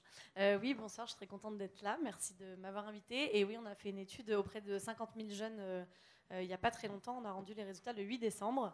Et on voulait que ça soit une étude portée par les jeunes pour des jeunes et pas une étude de sondage d'opinion de l'INSEE ou de je ne sais pas quel IFOP qui utilise des échantillons de 1000 personnes. Et du coup, on a passé 3-4 mois à faire des entretiens préalables, puis à construire nous-mêmes les questions pour savoir qu'est-ce que veulent les jeunes en fait pour être heureux, qui est une question euh, assez simple. Donc l'enquête s'appelle Que du bonheur. Et en fait, on a remarqué en effet qu'il y a 83% euh, des jeunes qui ont envie de construire la société de demain. Après, sur les chiffres de l'engagement, euh, ça chute euh, lourdement. Euh, que ce soit l'engagement politique ou associatif, on se rend compte que même s'il y a une volonté d'engagement, euh, ça ne se traduit pas euh, forcément par des faits pour plein de raisons. qu'on n'a pas eu le temps de. On on n'a posé que 100 questions aux jeunes, donc on ne sait pas exactement tout sur eux. Mais on compte bien continuer à mener l'enquête. D'accord. Et, et, et dans le top euh, 5 des, des, des, des- réponses des, concernent des, jeunes, est-ce qu'on trouve euh, le pouvoir d'achat ou euh, des choses comme ça qui sont des, valeurs cardinales Oui, alors les jeunes veulent euh, une Rolex avant 5 C'était quoi le truc? Une Rolex avant 50 ans, c'était pas ça? Et une Ferrari. Et, euh, en fait, non. Euh, les jeunes, les premiers indicateurs, c'est la santé. euh, euh, je crois que l'argent, enfin le, niveau de vie, ça se place en cinquième, ce qui est déjà pas mal. Et avant, il y a euh, bah, l'amour, euh, la famille, euh, voilà, des choses un peu plus euh, pragmatiques. Alors peut-être que c'est des idéalistes, hein, je sais pas. En tout cas, c'est ce qu'ils ont répondu et, sur un échantillon qui est représentatif de la population et pas euh, que sur ces gens dans cette salle qui étaient des gauchos, qui ont été gauchos il y a pas longtemps, juste avant que tu arrives. Il s'est retourné direct quand j'ai dit ça. Alors très bien, on a aussi avec nous pour en parler Léonore de Roquefeuille, euh, qui tu as créé Vox en 2012. Euh, quelles étaient à ce moment-là euh, les, les, les- les- raisons de cet engagement? Alors, Vox a été créé en 2012 par un groupe d'amis qui partageait un peu le, un peu le constat que, que tu fais ici, qui est que, en fait, on est tous plus ou moins intéressés par la chose publique, on a tous plus ou moins envie de faire quelque chose, de s'engager, et pourtant, euh, au moment de le faire, en fait, on est complètement perdu, on se sent pas légitime euh, pour avoir, euh, pour avoir une voix. On se sent pas, on a l'impression qu'on ne nous parle pas. Enfin, je sais pas vous, je sais pas quel âge vous avez, on a tous à peu près le même âge ici. Moi, j'ai jamais eu tellement l'impression que les politiques me parlaient à moi directement, s'adressaient à moi, parlaient de mes problèmes en fait. Alors évidemment, il y a un cercle vicieux, hein, parce que euh, on a tous l'impression que les politiques ne s'adressent pas à nous, donc résultat, on n'a pas envie d'aller voter, donc du coup, on va pas voter, donc ça n'intéresse pas les politiques de nous parler, etc., etc., etc. Et on s'est dit, bon, bah, peut-être que pour permettre de mettre un premier pied là-dedans, on pourrait simplement rendre plus accessible ce que proposent exactement les candidats. Parce que, ok, euh, quand on est en campagne, on a plein de trucs. On a tous les débats télévisés, on a euh, tous les journaux qui nous bassinent pendant euh, des mois et des mois de la campagne et des petites phrases dites par l'un et par l'autre, des petites affaires des uns et des autres. Mais en réalité, c'est assez difficile d'avoir accès exactement à qui propose quoi. Et donc, extrêmement simple, en 2012, euh, cette bande d'amis a créé un comparateur neutre, objectif, des propositions des candidats aux élections. Donc, c'est hyper simple. Je prends deux candidats, un thème, et je vois exactement qui me propose quoi sur euh, santé, éducation, économie, bonheur. Bonheur n'est pas encore au, programme des candidats, je crois. Euh, alors, je, vou- je voudrais. J'ai l'impression d'assister à une primaire, là. Alors, c'est une primaire droite et gauche. J'ai pas la, sincèrement, je comprends absolument rien ce que vous voulez faire ce soir. Donc, moi, ce que je constate, sincèrement, moi, je pense que la démocratie est malade en France. La démocratie est malade dans le monde entier. La musique est malade. Tout est malade. Donc, à- non, mais vraiment, comment on va la guérir ce soir? Parce qu'on est là pour être les guérisseurs. C'est pas une table ronde, c'est une table rectangulaire. Donc, on va mettre les mains. L'autre est sur son téléphone depuis tout à l'heure. Alors, excuse-moi, tu me casses les couilles avec ton téléphone. Elle tweet. Franchement. C'est pas tu nous écoutes, toi, tu nous jettes ton téléphone. Ok, moi, je suis le téléphone arabe. Toi, t'es le téléphone Apple. Je sais pas quoi que ce soit. Donc, non, non, mais euh, tu nous écoutes ou tu jettes ton téléphone tu dégages. Voilà. Mais non, mais- Ah, mais sincèrement, quoi, j'en ai plein le cul, Non, moi, non, de elle voir tweet, des elle gens. fait participer justement Non, tous les gens qui n'ont pas pu venir ici. Non, mais ça va. Premièrement, je vois que des blonds. Il n'y a pas beaucoup de blacks. Je vois pas de bigots. Franchement, il n'y a pas un mélange. Ça me rappelle l'Assemblée nationale française. Moi, j'étais à Téhéran. J'étais dans les pays les plus. J'étais à Ouagadougou. Il y a plus de blacks, de femmes qui sont à l'Assemblée que dans n'importe quel pays d'Europe. On est dans des pays. La France est un pays, c'est des républiques bananières. Du coup, est-ce que cette table ressemble à l'Assemblée nationale, vu le- la parité euh, Non, mais il n'y a pas de table? parité là. Excuse-moi, vous êtes tous des blonds aux yeux bleus, mes couilles. On est Ok. tous. Machin. Et- non, mais sincèrement, il n'y a pas de noir, il n'y a pas d'arabe. Non, mais. Alors, c'est pour ça qu'il y a... Merci beaucoup. Voilà, voilà. Bonsoir, monsieur. C'est pour ça qu'il y a une chaise en plus. Non, mais ça va quoi. Merci. Une chaise en plus pour accueillir. Ah, c'est bon pas quoi. Un débat Bah, sur un peu de noir, un peu de négro, un peu de, une- un peu de chinois, un peu. une C'est ça la France. Voilà, c'est ça que je veux. Alors, Merci. Il y a un Douce. France, cher pays de mon enfance. Bon, Merci voilà. Rachida. Ok, merci. Il y a un tabouret ici qui est ouvert à la discussion. On ne regardera pas la couleur de peau, le, le- le- le genre, ce que vous voulez. Venez, il y a de la place pour même une, deux, trois, douze personnes. Vous êtes bienvenus ce soir à parler avec nous. Vraiment, on compte sur vous pour que ce soit fun et, et que euh, et qu'on s'endorme pas parce qu'il est quand même, je crois, minuit. Donc, euh, on, on- on- on compte sur vous. Voilà. Euh, Euh, ce, ce soir, on va parler en fait des solutions, Rachida. Des solutions. Et- et. Justement. Alors, il y a deux Bon, a personnes à qui on n'a pas donné la parole euh, à cette table. Euh, Il y a ce jeune monsieur qui vient de se dévouer pour euh, rejoindre la conversation. Ouais, Est-ce que Ah, vous je, pouvez je vous, me suis vous- dévoué, vous c'est vrai, présenter pour euh, représenter un peu les minorités. Donc moi c'est Wannes, euh, je suis né en Picardie. Voilà, il faut le savoir, il faut savoir, j'aime beaucoup la Picardie. Voilà, effectivement. Donc euh, un enfant de la France, un enfant de l'immigration par mes parents. Et euh, donc euh, voilà, je suis un peu la diversité, mais j'aime pas trop ce mot-là parce que c'est euh, diversité, ça veut dire un peu tout et n'importe quoi. Mais c'est visible, c'est aussi, on peut me distinguer comme étant un jeune docteur aussi. Je suis docteur, voilà. Voilà, merci, merci pour mon soutien. Et voilà, donc la question sur la gouvernance, moi ça m'intéresse beaucoup, c'est pour ça que je suis ici. Et, euh, je pense qu'on est tous là pour euh, dialoguer sur voilà, les nouveaux modes de gouvernance, euh, comment est-ce qu'on représente la gouvernance dans ce pays, et comment Rachida veut prendre la parole. Je voudrais savoir, elle, elle a applaudi au quel moment? Parce que tu es jeune ou tu es docteur, docteur? Est-ce que c'est l'arabe qui a réussi ou c'est ou il vient de Picardie? C'est ça ma question. Non, non, mais sincèrement. Non, la question qui serait plus intéressante, c'est de non, mais savoir ma question, si, non, parce euh, que ce j'ai entendu l'applaudissement. Excuse-moi, l'applaudissement, parce que ça, écoute-moi. Ouais, ouais, j'ai- Moi, j'ai créé Carte de séjour en 1981, où je chantais 12 France. Ouais. Ok? Où j'ai connu ces fils de pute d'SOS Racisme. Toutes ces grosses merdes. Merci pour eux. Ok, je te le dis, non, mais je te le dis sincèrement. Et je voudrais savoir, est-ce que quand je vois Teddy Riner, par exemple, c'est le judoka là, qui se bat avec un ours à la télé pour gagner sa vie, donc c'est Banania. Donc on régresse, c'est tout. Et la question qui m'est posée, que je pose, est-ce qu'elle a, applau- elle a applaudi au moment où les jeunes de Picardie, ou c'est le jeune Bico qui est docteur, c'est tout. Ok, merci. Ouais, c'est vrai que c'est dur à. enfin, c'est dur à dire. C'est vrai qu'après, enfin, il n'y a pas de fierté en fait à être docteur ou à être picard ou à être euh, algérien ou à être français. Enfin, il n'y a pas de fierté en fait. Après, euh, on a tous euh, chacun nos succès, euh, on a chacun nos parcours. Et, en fait, donc il n'y a pas à, à comparer en fait. Donc euh, là, si on revient à la question de la gouvernance, en fait, c'est savoir. parce que c'est vrai que, c'est pas parce qu'on est picard ou docteur qu'on pense mieux à la gouvernance. En fait, la gouvernance, c'est une question de société en fait, qui concerne vraiment tous les gens euh, acteurs de la même société. Et donc il faut poser la question, savoir quels sont les nouveaux modes de gouvernance. et là, je redonne la parole à la personne qui n'a pas eu encore la parole, donc en face. Euh. À Corinne Dardelais, qu'on n'a pas eu le Allô temps de présenter encore. Euh, bah, merci, euh, je suis très contente d'être euh, avec vous tous. Euh, que- à quoi il faut que je réponde?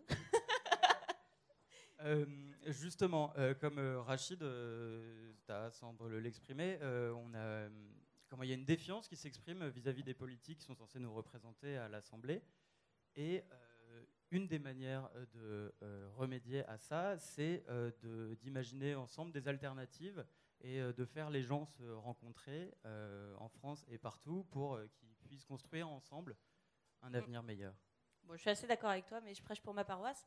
Euh, en fait, donc moi, je suis directrice du développement de Kawa, euh, qui est une plateforme en gros qui permet, enfin, qui met à disposition de tous ceux qui le souhaitent des outils pour organiser des rencontres dans la vie réelle avec des personnes qui connaissent pas forcément, mais pour pouvoir discuter de sujets euh, autour desquels eh ben, ils ont envie de pouvoir débattre, échanger, discuter, partager leur point de vue. Et en fait, justement sur euh, la question en fait de la gouvernance, de la participation citoyenne, etc. euh, on s'est bien rendu compte, les, les- événements récents euh, et quelques, quelques surprises électorales, en fait, nous ont ouvert un peu les yeux sur le fait que, bah, en fait, ce qu'on nous, ce qu'on nous, ce qu'on nous donne à voir dans les médias ou sur les réseaux sociaux, souvent, c'est ce qui nous plaît aussi. Et finalement, c'est très difficile d'aller trouver des informations avec lesquelles on n'est pas forcément d'accord. Et donc, en fait, une des solutions qu'on a imaginées, et évidemment, on n'est pas seul, on a travaillé notamment avec Vox, euh, donc représenté par Léo Nord euh, ici. et en fait, on s'est dit, bah, peut-être qu'une des clés pour pouvoir, euh, pour pouvoir vivre ensemble, pour pouvoir partager et pour pouvoir plus savoir, enfin, pour pouvoir partager en fait et, échanger sur ce qui se passe dans notre pays, sur la gouvernance, sur la démocratie, etc. bah, une des clés, ça peut être tout simplement d'aller en discuter au café. Euh, c'est pas forcément pour réinventer euh, les, conversations de comptoir, mais c'est peut-être aussi pour se dire bon bah on va aller parler avec des personnes avec qui on n'est pas forcément d'accord. On est d'accord de pas être d'accord, mais en fait c'est ce qui va pouvoir aussi nous permettre de mieux comprendre les enjeux, de- d'explorer aussi bah, potentiellement euh, des solutions qui peuvent être euh, qui peuvent être intéressantes, de pouvoir découvrir aussi des façons de s'engager, que ce soit de manière traditionnelle entre guillemets en allant voter, mais que ce soit aussi en s'engageant dans des associations, en signant des pétitions en ligne, etc., etc. Je peux répondre à ça? Excuse-moi, peu sincèrement, peur, là. on vit, on vit déjà ensemble. On vit ensemble. La France, elle est multiple. Mon fils, il est, il est auvergnat. Sa grand-mère, elle est auvergnate. Son grand-père, arrière-grand-père, il est feuge. Son père, il est, il est musulman. Euh, sa mère, elle est catholique. On vit ensemble. La question qui est en train de poser, c'est pas nous qui la posons. C'est ces connards de politiciens qui vivent pas avec nous. Qui vivent entre eux. C'est eux qui ne vivent pas ensemble. Nous, on vit ensemble. On est là. On vit ensemble, on boit des coups ensemble. Mais eux, ils ne vivent pas avec nous. C'est ça la question qu'il faut poser. Vous, vous- où est-ce que vous vivez, votre enfoiré, quand tu payes ta femme 600 000 euros par an? 500 000 Ok? C'est eux qui vivent pas avec nous. Ok? On vit ensemble, mes frères et sœurs, oui ou non? Voilà. On vit ensemble depuis des siècles. Rachid, Mon enculé On vous emmerde Fils de pute Bon alors Robin, du coup, euh, le l'intro est Je viens peu des. PD, des lesbiennes, des placos depuis C'est des années Je vous emmerde Ok. C'est vrai qu'il. Pardon Mais ça va Oui, ça Je vis au Rosa Bonheur, je vis au Pulp Je Ok, vis mais- partout, avec les PD, avec les carlouches, les louches, avec Merci, les Rachid. Chinois depuis des années. Qu'est-ce qui Ok. me casse les purges de colère depuis? Le Vals, il un même pas de, connards. euh. Non, mais ça suffit. Non, j'en ai marre, m'a tué. Ouais Ro- Robin, Non, peut-être non, que tu c'est peux vrai, les répondre, enfants, euh, oui ou non? Sur la défiance. euh, Oui, Ouais, la euh, défiance. Et la. Bon, euh, alors, euh, en tant qu'enculé, euh, je vais répondre à Rachid. Je vais d'abord lui dire que, que même si j'ai une gueule de blond aux yeux bleus, euh, mon père est égyptien et, et- et que T'inquiète pas, ma- ma grand-mère, elle la moitié- elle la- ressemble à la ta moitié gueule. de ma famille vit à l'étranger et que je pense c'est toujours très Ma simple. grand-mère, de- elle est c'est- hein. toujours très simple de penser qu'on est rebeu, qu'on a une beubare et puis. euh, Mais non, mais non. mais euh, ce n'est pas qu'une question d'apparence.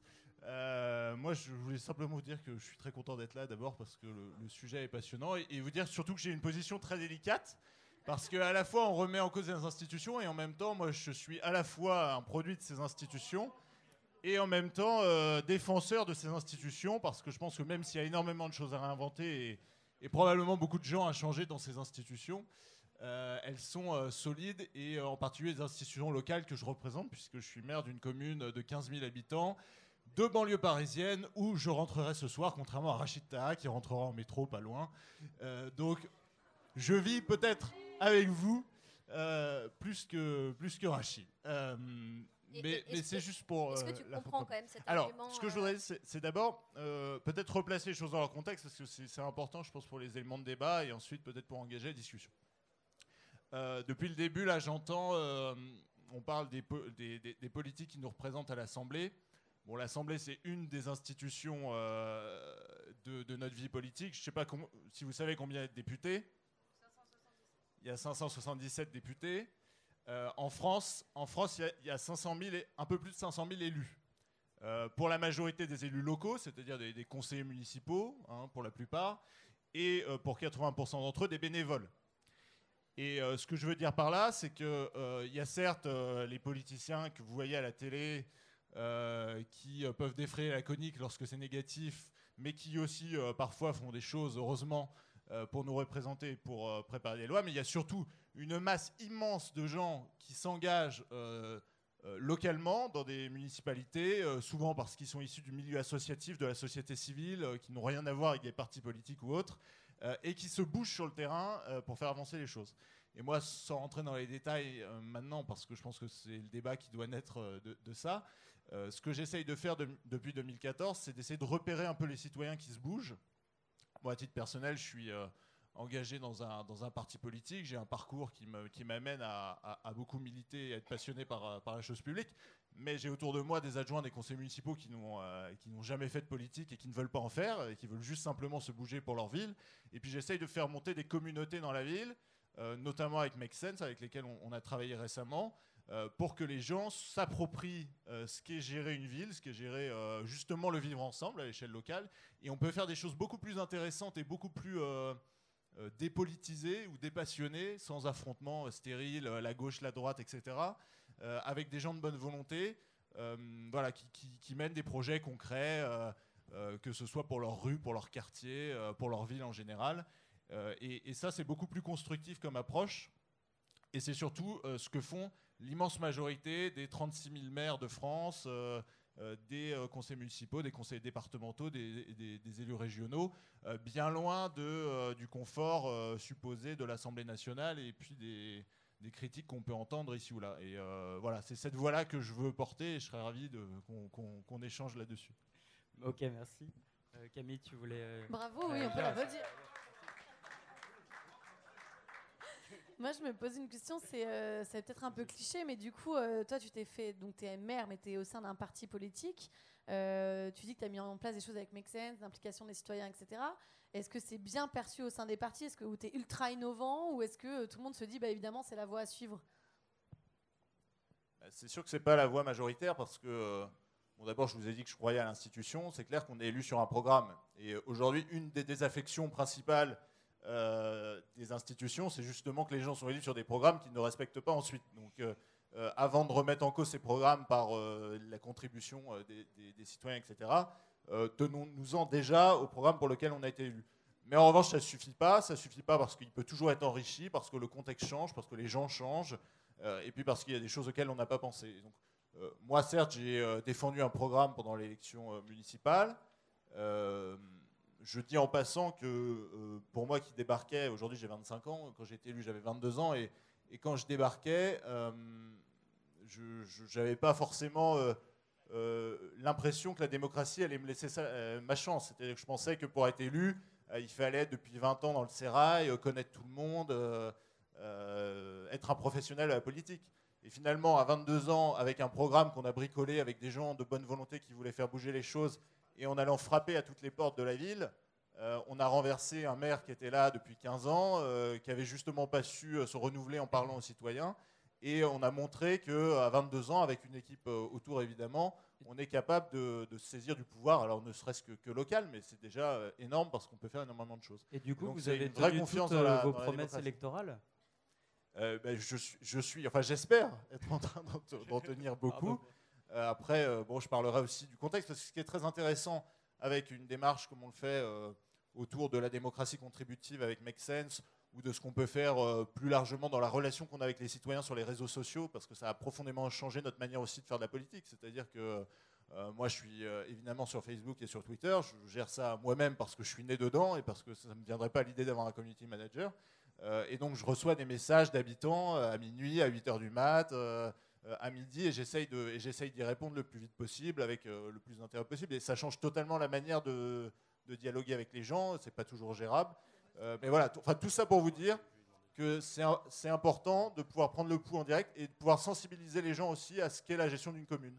Parce qu'une commune et, et je finis là-dessus et moi c'est vraiment ce que ce que je défends auprès des gens euh, c'est pas c'est pas McDo quoi. On, on vient pas demander les choses et puis c'est livré comme ça. Il y a des contraintes, il y a un budget, il y a euh, il y a des contraintes techniques, etc. administratives et, et donc la démocratie contributive et euh, la- l'appropriation par les gens de ce qu'est la décision. ça permet aussi de se rendre compte des contraintes et du fait que bah, on peut pas tout faire en claquant des doigts avec une baguette magique. C'est important aussi, justement pour éviter de faire naître chez les gens un sentiment de lassitude ou de rejet de, de ce que peut être la politique. D'accord. Alors. Ah. Je t'en prie, ouais, dis-nous ce que. Bonsoir. Euh, J'aimerais juste savoir ce que tu entends par euh, démocratie euh, contributive et quels sont enfin les ce que tu mets en place avec Make Sense et tout ça. En fait, je vois pas trop ce que ça, ça représente. Donc, si tu peux nous dire ce que tu fais concrètement, ce serait chouette, quoi. C'est très simple et je m'arrête pour laisser quand même circuler la parole. Euh, on a beaucoup parlé pendant des années de démocratie participative. Euh, en réalité, la démocratie participative, c'est quoi? C'est euh, vous avez un projet, vous avez deux projets. Voilà, le, le maire a deux projets. Il va les exposer aux habitants. Il va faire en sorte qu'un projet soit absolument nul, que l'autre projet soit celui comme par hasard qu'il veut soit plutôt pas mal, et donc euh, faire euh, plus ou moins voter les habitants, concerter les habitants sur des choses qui sont déjà décidées en fait en amont. Euh, et la démocratie contributive, c'est en fait, on met les, habitants sur des ateliers de, brainstorming et on, leur fait définir à la fois leurs besoins et ensuite imaginer leurs solutions eux-mêmes. Et c'est eux qui, à l'inverse, font des propositions aux élus en, fonction de, bah voilà, de ce qu'ils ont observé, de ce qu'ils pensent être bien. Et ils sont vraiment en amont du processus, voilà, et pas, et pas seulement décisionnaires à la fin de décisions qui ont déjà été plus ou moins prises euh, par les élus ou par l'administration. C'est ça aussi, d'accord. Moi j'ai peut-être une remarque en fait. je trouve ça intéressant en fait de refaire un cours euh, d'éducation civique parce qu'il faut rappeler en fait les règles de comment marchent les communes, comment il faut les représenter. Mais euh, on parle quand même d'une crise en fait d'institutions, donc la représentativité en fait effectivement des élus en fait par rapport euh, au peuple. Tu as rappelé qu'il y avait 500 000 élus en fait euh, en France, mais ça représente 1% de la population en fait. Donc c'est aussi une question de savoir comment est-ce qu'on est représenté en fait. Est-ce que 1% c'est suffisant? Euh, Peut-être qu'il faudrait peut-être plus d'élus en fait concrètement et qu'il faudrait peut-être renforcer aussi le corps euh, des, le pouvoir des corps intermédiaires en fait, des gens qui ne sont pas forcément directement élus en fait, mais qui sont entre guillemets plus à la tâche en fait sur bah, la gestion de la vie quotidienne en fait des citoyens. Et moi la question que je pose en fait, c'est savoir comment est-ce qu'on permet à tous de pouvoir être représentés au sein soit d'une assemblée, euh, là euh, je parle du Parlement par exemple.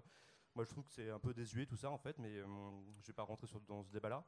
Mais c'est savoir comment est-ce qu'en fait on permet une meilleure représentativité en fait au niveau bah, de, toutes les couches socio-professionnelles en fait. On retrouver autant de cadres d'ouvriers d'agriculteurs d'employés d'agents administratifs en fait au sein du Parlement ce qui n'est pas du tout le cas parce qu'on voit une reproduction des élites et des castes en fait au sein des parlements euh, sociologiquement, clairement, si on étudiait vraiment le Parlement par rapport au reste de la population, on verrait qu'il y a vraiment un écart. En fait. Donc euh, ça, c'est quelque chose à vraiment remettre en question. Il ne faut pas hésiter à, poser ça comme un problème. Et au niveau euh, beaucoup plus local, c'est concrètement comment est-ce qu'on fait beaucoup plus appel en fait aux structures associatives qui eux ont les clés entre guillemets euh, des problématiques des gens qui sont administrés en fait. C'est-à-dire que le mode de représentation et euh, le, mode de gouvernance, clairement, est à interroger. En fait, on ne peut pas aujourd'hui juste dire, oui, voilà, en fait, il faudrait qu'on voit plus que ce qu'on fait en fait sur le terrain. C'est que concrètement, en fait, c'est pas tant qu'on s'en fiche.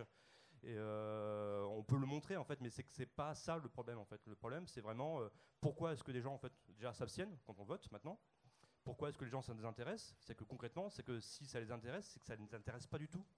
Et ça, il faut vraiment remettre en question, en fait. C'est-à-dire qu'il ne faut pas juste dire que les gens ne s'intéressent pas assez, que voilà, regardez ce qu'on fait, en fait, donc regardez ce qu'on fait. Non. En fait, c'est-à-dire que si les gens ne regardent pas, c'est qu'ils ne veulent pas regarder, et ça ne les intéresse plus. Et ça, c'est quelque chose qu'il faut vraiment remettre en question. Et je pense que la question qui est posée, en fait, elle est, c'est une bonne question. Et en fait, il ne faut pas forcément accuser en fait, ceux qui ne regardent pas, en gros, ce qui se fait en fait, de manière locale ou globale. C'est de dire comment est-ce qu'il faut concrètement changer le mode de représentation politique comment changer en fait la structure de gouvernance. Donc ça peut être euh, remettre en question euh, le, le mode de représentativité par rapport euh, je sais pas, aux élus qui sont maintenant dans un parlement. C'est comme un système qui date depuis deux siècles.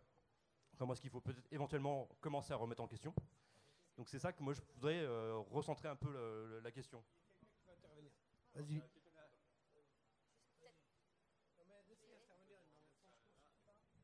Oui, bonsoir. Alors moi, je, moi, je me, pré- me présente. Je suis Toufik Balache. Euh, pardon. Un bon copain, Rachid. J'ai été le premier élu issu de l'immigration en France. C'était à partir, euh, donc ça date. hein. et euh, c'est très drôle. C'est-à-dire que moi, aujourd'hui, j'ai pas envie de. Enfin, j'ai pas envie. C'est-à-dire j'étais tellement écœuré par la politique et par la place qui, était faite à l'époque aux jeunes, puisque j'étais jeune, et surtout à des bas années, que euh, je comprends complètement le, désintérêt. Parfois même, je l'encourage, parce que je pense que c'est presque une position saine de ne pas y aller, je, je trouve, moi, personnellement. C'est-à-dire que c'est un milieu qui est tellement fermé, archi fermé de l'entre-soi, et euh, où la violence est quand même un vecteur euh, permanent.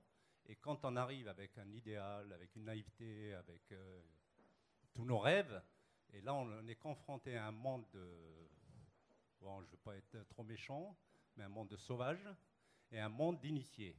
C'est-à-dire que quand on arrive euh, juste avec ses idées, avec sa naïveté, avec sa sincérité, on se rend compte qu'on est dans un monde, mais alors, il faut faire euh, Polytechnique avant pour comprendre les codes, pour pouvoir se positionner, et tout ça, les années passent, et résultat, sur ces institutions qui sont sur le papier, qui sont très très belles, qui font rêver, en fait, elles sont vides de sens, elles sont complètement fermées, réservées. C'est un apartheid de- d'initiés, en fait. Et euh, d'ailleurs, quand on parle euh, d'institutions, on pense tout de suite Assemblée nationale, euh, parce que c'est la, première chose qui vient à l'esprit. Mais il y a un certain nombre d'émanations de ces institutions qui sont où il y a des nominations qui sont faites. Euh, bon, Rachid a effleuré rapidement ces institutions. Moi, je comprends ce qu'il voulait dire. où il y a des nominations comme ça, on ne sait pas pourquoi. Alors que, et en plus, moi, je, moi personnellement, là, c'était plus personnel, je dérangeais doublement parce que j'ai fait des études supérieures. J'étais pas le voleur de mobilette. Donc, j'étais dans la concurrence directe d'un point de vue intellectuel avec tous ces gens-là. Et donc, ça dérangeait doublement. Parce que quand on venait, euh, entre guillemets, de la banlieue, et après la marche des beurs, c'était la, la mobilette, là, on pouvait euh, le mettre juste de côté, sur un quota. Mais quand, comme moi, je revendiquais avec mon statut, là, il y avait une concurrence euh, de diplômes, et etc., où là, l'institution, les institutions ne jouaient pas du tout leur rôle, et au contraire, c'est euh, une machine à éliminer. C'est-à-dire que tout ce qui n'était pas initié, qui n'était pas formaté, qui ne venait pas du même milieu, euh, donc il y a une exploitation, euh, comment dire, de la colère.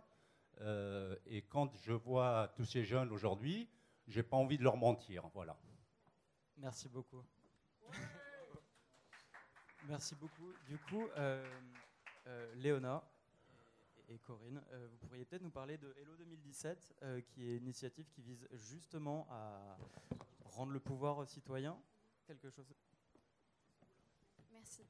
Euh, merci à, à tous les trois euh, pour vos témoignages. euh, dans, dans le verbe et, euh, et dans la forme qui, qui sont Non, tout à fait je- intéressants. Pourquoi Ah non, je- C'est- Non, parce que je vous ai laissé Ch- parler. chacun son vous tour aussi, de- vous de parole, me laisser ouais. parler. Euh, donc, du coup, ce qu'on voit, c'est quoi? Il y, a une, il y a une vraie crise. C'est pas la peine de, de se regarder en chien de faïence et de se dire euh, Ah ouais, la politique, c'est un peu la merde. Ok. On est tous d'accord, la façon dont les choses se passent aujourd'hui ne nous correspondent pas, ne nous correspondent plus, on a envie d'agir différemment. Maintenant, on fait deux choses. Soit, comme vous le dites, bah, vous les excusez de ne pas y aller. Soit on se résigne, et puis en fait, on, essaye de se démener ailleurs. Oui, D'accord. Mais si on fait ça, ben, on oublie une chose, c'est quand même que la politique, les lois, c'est ce qui régit notre vie. Si euh, les lois, c'est ce qui permet de faire passer toutes les actions des, associations qui effectivement connaissent, euh, connaissent la population à un niveau supérieur et à un niveau universel. Donc, il ne faut pas lésiner cette colonne vertébrale qui est celle qui relie notre société. Donc, soit on fait rien et on se dit bon bah ok, je ne changerai pas les choses en grand, tant pis, pourquoi pas. Ou soit on se dit bah ok, tu sais quoi, on change le système, révolution. Pourquoi pas? Pourquoi pas? Mais si on veut vraiment faire une révolution qui marche, à un moment, à un moment, ce système pour vraiment le changer et aller vers un système co-construit, vers un système pensé, vers un système où on réfléchit à nouveau à ce que c'est que la démocratie. Aujourd'hui, la démocratie, on croit que c'est la démocratie représentative. C'est faux.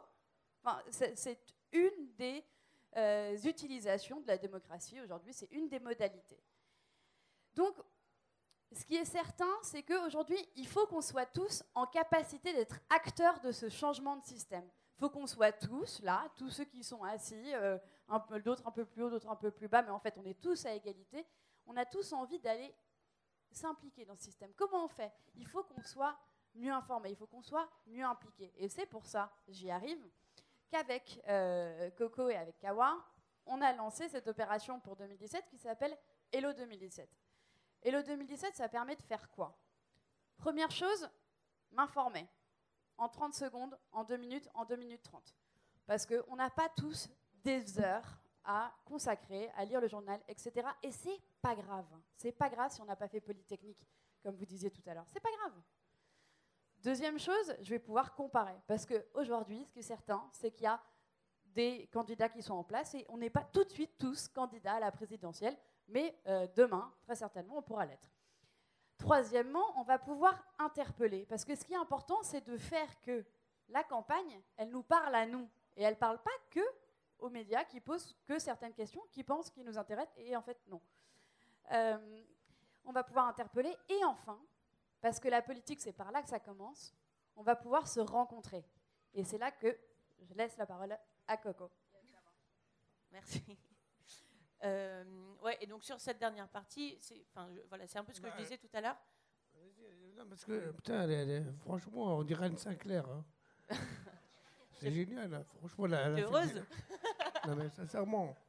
Attends, c'est vraiment. euh, Elle a fait. euh, pff, tu travailles chez BFM ou quoi? C'est ça, exactement. Elle a une belle carrière devant elle. Donc sur la partie se rencontrer, euh, en gros, on, s'est- on, on a allié nos forces avec Vox et avec Kawa. En gros, nous, notre expertise chez Kawa, c'est de faire en sorte que de parfaits inconnus puissent discuter sans se taper sur la gueule. Ça, tu, tu- tu peux nous raconter cette expérience-là?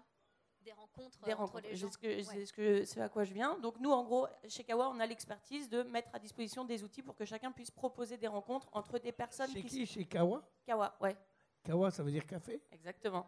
C'est quoi Kawa? Alors, Kawa, c'est une start-up. Que Moi, je euh, connais un restaurant qui s'appelle Kawa. Alors, vous Bah, avez piqué le nom. Il y a pas mal de trucs qui s'appellent Kawa, dont la boîte que je développe. Et donc, euh, où l'objectif, c'est de. Attends, attends, si tu me coupes à Toi- chaque fois, on toi, va tu pas dépo- sortir. toi, tu l'as déposé le nom, je suis sûr. Pardon Tu l'as déposé. Vous l'avez déposé le nom. Ouais. Avec deux A, sûr Kawa. Mais moi, je ne l'ai même pas déposé. Quel con je suis. Bravo. Merci. Donc, je reprends. Chez Kawa, en gros, notre objectif, c'est d'apporter tous les outils pour que euh, chacun d'entre vous, d'entre nous, puisse proposer des rencontres entre des personnes qui ne se connaissent pas et que ces rencontres se passent bien, qu'on évite de se mettre sur la gueule et que globalement, chacun en ressorte un petit peu plus fort, un petit peu plus euh, conscient des personnes, des différentes personnes qui, euh, bah, qui vivent autour de lui. Chez Vox, Vox, en gros, ils ont l'expertise sur rendre accessible une information qui n'est pas forcément très, très compréhensible directement, et en l'occurrence l'information politique. Et donc finalement, on, a discuté avec nos équipes et on en est arrivé à la conclusion qu'en alliant nos deux expertises, finalement, on pouvait proposer des outils qui étaient clés en main pour permettre de parler de politique de façon sereine, de façon constructive, avec des personnes qui n'ont pas le même avis que nous. Parce qu'en fait, on se rend compte que c'est quelque chose qui est essentiel, c'est-à-dire que si on n'est pas challengé sur nos opinions, etc., et ben dans ce cas-là, c'est très facile de rester dans notre coin et de ne pas se rendre compte en fait des différents enjeux qui sont euh, derrière les grandes thématiques et qui pourtant vont, pouvoir, risquent- vont façonner la société dans laquelle on vit. Donc en fait, on a créé ce, un format qui s'appelle un polka pour un kawa politique, où en gros l'idée euh, c'est de se dire que bah, pendant deux heures, on va pouvoir rencontrer des personnes qui ont des opinions qui sont différentes de nous. Peut-être qu'elles n'ont pas d'opinion, peut-être que nous-mêmes on n'a pas d'opinion, mais en tout cas on va prendre le temps euh, de vraiment discuter, d'aller dans le fond des choses, de pouvoir comprendre les différents enjeux, les problématiques et potentiellement aussi les solutions qu'on a envie d'apporter. Sachant qu'après, donc, Hello 2017, justement, permet, bah, si jamais, imaginons, on a une super solution, on a une, en tout cas quelque chose une, une solution voilà, à pouvoir soumettre aux politiques, et bah, de pouvoir aller leur dire Hé les gars, nous on s'est rencontrés et on a, pouvoir, enfin, on a réfléchi à des solutions, qu'est-ce que vous pensez de ça? L'idée aussi derrière tout ça, c'est de se dire que, en effet, en fait, comme disait Léonore, peut-être qu'on a peu, peut-être que parfois on a tous envie de, de baisser les bras et de se dire ok bon bah tant pis c'est trop loin de nous. Sauf qu'en fait, ce qu'il y a c'est que être citoyen aussi, c'est aussi de se dire peut-être que je vais pas être élu, mais peut-être que je peux quand même me reconnecter avec ce qui se passe dans mon pays parce que ça me concerne de toute manière, que ce soit directement ou indirectement. Finalement, c'est que attends, je finis. Vas-y, mais C'est quelque chose- rien dit, moi. Algérie- chose. Algérien dit. Excellent. C'est quelque chose qui me concerne. Et donc, en gros, on a deux solutions. Soit on reste dans notre coin et on se coupe de tout ça, soit on se dit, peut-être que je ne vais pas être élu, mais par contre, je peux quand même en parler et je peux quand même commencer à explorer, à m'intéresser au sujet et à me dire, bah, en fait, si j'ai un message à faire passer, bah, je vais pouvoir le faire. L'idée aussi, c'est de se dire que ce ne sera pas que à Paris, évidemment, que ça puisse être partout et avec un maximum de personnes. Donc, il y a Hello 2017 qui, est donc, qui focus sur, euh, sur euh, l'élection présidentielle qui, euh, qui arrive très très prochainement. Et en fait, en parallèle, avec un, collectif dont Vox fait également partie, on lance aussi le Printemps citoyen, qui en fait et va être en gros un événement tous les printemps pendant 15 jours de rencontres, de débats, de discussions et d'ateliers pour faire vivre la participation citoyenne partout en France et avec un maximum de personnes. Ça permettra également en fait, de cartographier finalement bah, les, les réelles problématiques sur lesquelles les personnes ont envie de, de se rencontrer et de pouvoir débattre. Et que ce ne soit pas encore une fois uniquement à Paris, mais que ça puisse être par un maximum de personnes et pour un maximum de personnes, histoire que même si on est euh, dans une petite ville au, trois- enfin, au- au- dans le Eh. fin fond de je ne sais pas quelle campagne, et bah, qu'on puisse quand même en discuter. la Picardie, par exemple, si tu veux. Merci. Mais que ça puisse être vraiment partout et que ça puisse permettre de cartographier aussi quels sont finalement les sujets pour lesquels les gens ont envie de se bouger les fesses et de pouvoir en discuter. Bon, Voilà. moi je, je remercie, mais c'est pas, tu parlais d'Éléonore. Éléonore. C'est pas, c'est pas Éléonore Cohen. Non, parce que moi, moi, je suis arrivé parce que je voudrais parler de musique, moi. Et là, parce que la musique, c'est quelque chose de très important. Et Est-ce que, est que dans ces cas-là, euh, Rachida, tu peux. Tu peux euh, Euh, La musique, parce que ici, pour moi, je suis arrivé, Est-ce que c'est une forme d'engagement, la musique? Oui, pour moi, c'est un hyper engagement. Je vais vous citer des noms. Je vais poser la question à ce monsieur qui a 25 ans. Il a l'âge de mon fils. Il est plus jeune que mon fils. Et je vais lui poser des questions sur la musique. Un quiz. Tu connais Charlie Parker? Tu connais pas? Charlie Parker. C'est un grand chanteur de jazz qui a révolutionné la musique, qui a apporté la démocratie. Parce que la musique, c'est la démocratie. Il y a aussi euh, Miles, Davis. Tu connais Miles Davis? Grand démocrate. Tu connais Angela Davis? Grand démocrate. Hein? Sa femme. Oui, c'est une femme. Hein? Non, c'est pas sa femme. Non, la femme de Miles Davis, c'était- c'était Juliette Gréco. Oui. Eh oui, mon pote. Non, parce que je voudrais revenir, parce que je voudrais dire Que la seule chose qui nous délivre du, du- du mal de ce monde de merde, la je pense, c'est la musique. Et c'est l'échange du monde. C'est la culture. C'est la littérature. C'est les poésies. C'est pas la politique. Parce que, bon, c'est bien. Tout le monde rêve d'être président. Moi, je ne rêve pas d'être président. Non, non, sincèrement. Parce que, non, mais sincèrement. Mais, j'aurais rêvé d'être président si j'avais le pouvoir de changer les choses. Mais le président ne change rien. C'est pas lui le patron. C'est un bouffon. Bah oui. Voilà. Alors, je voudrais rendre hommage ce soir à quelqu'un qui a fait une soirée ici, qui s'appelait Rémi Kolpakopoul. Radio à Jean-François Bizot.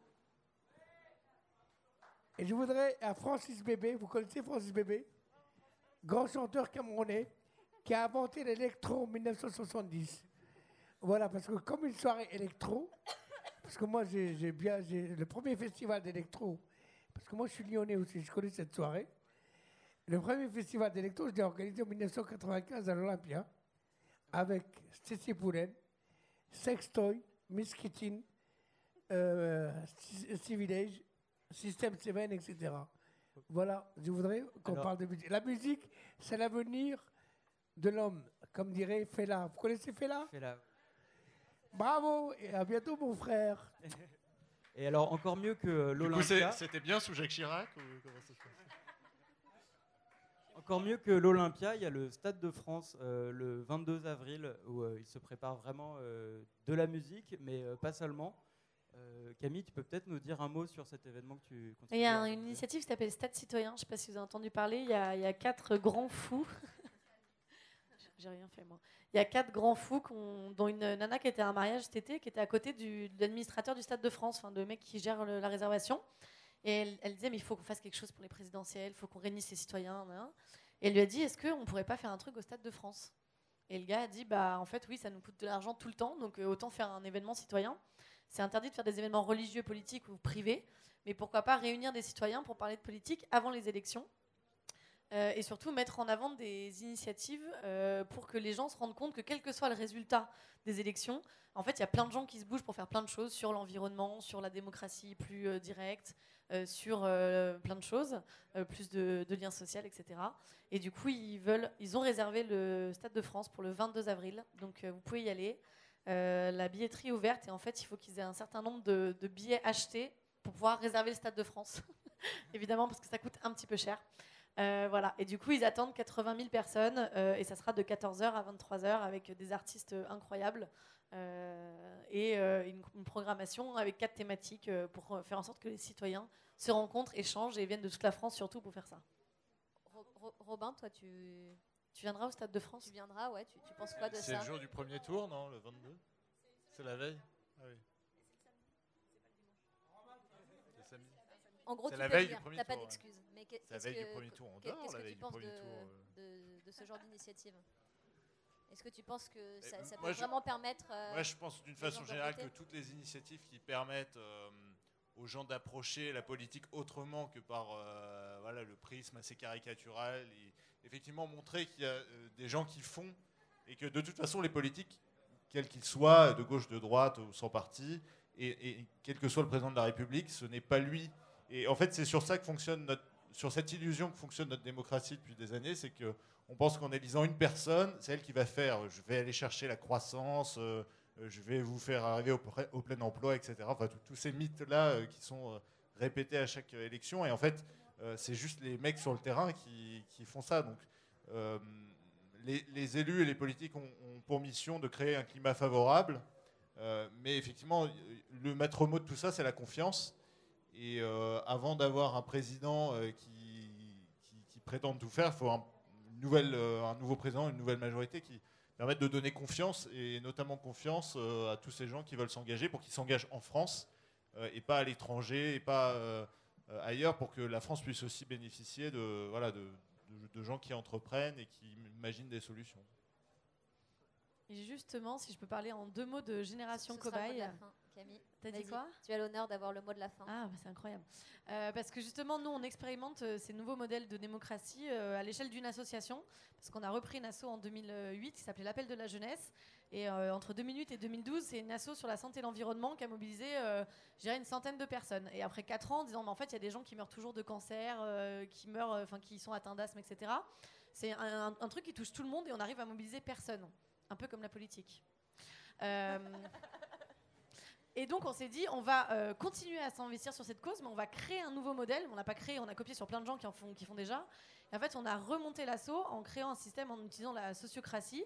Euh, et en fait, on a, avec les gens qui voulaient s'engager, au départ on était 30, créé un nouveau modèle d'association, de gouvernance, où chacun peut s'engager à son échelle, etc. On prend les décisions collectivement sur la stratégie, sur la finance.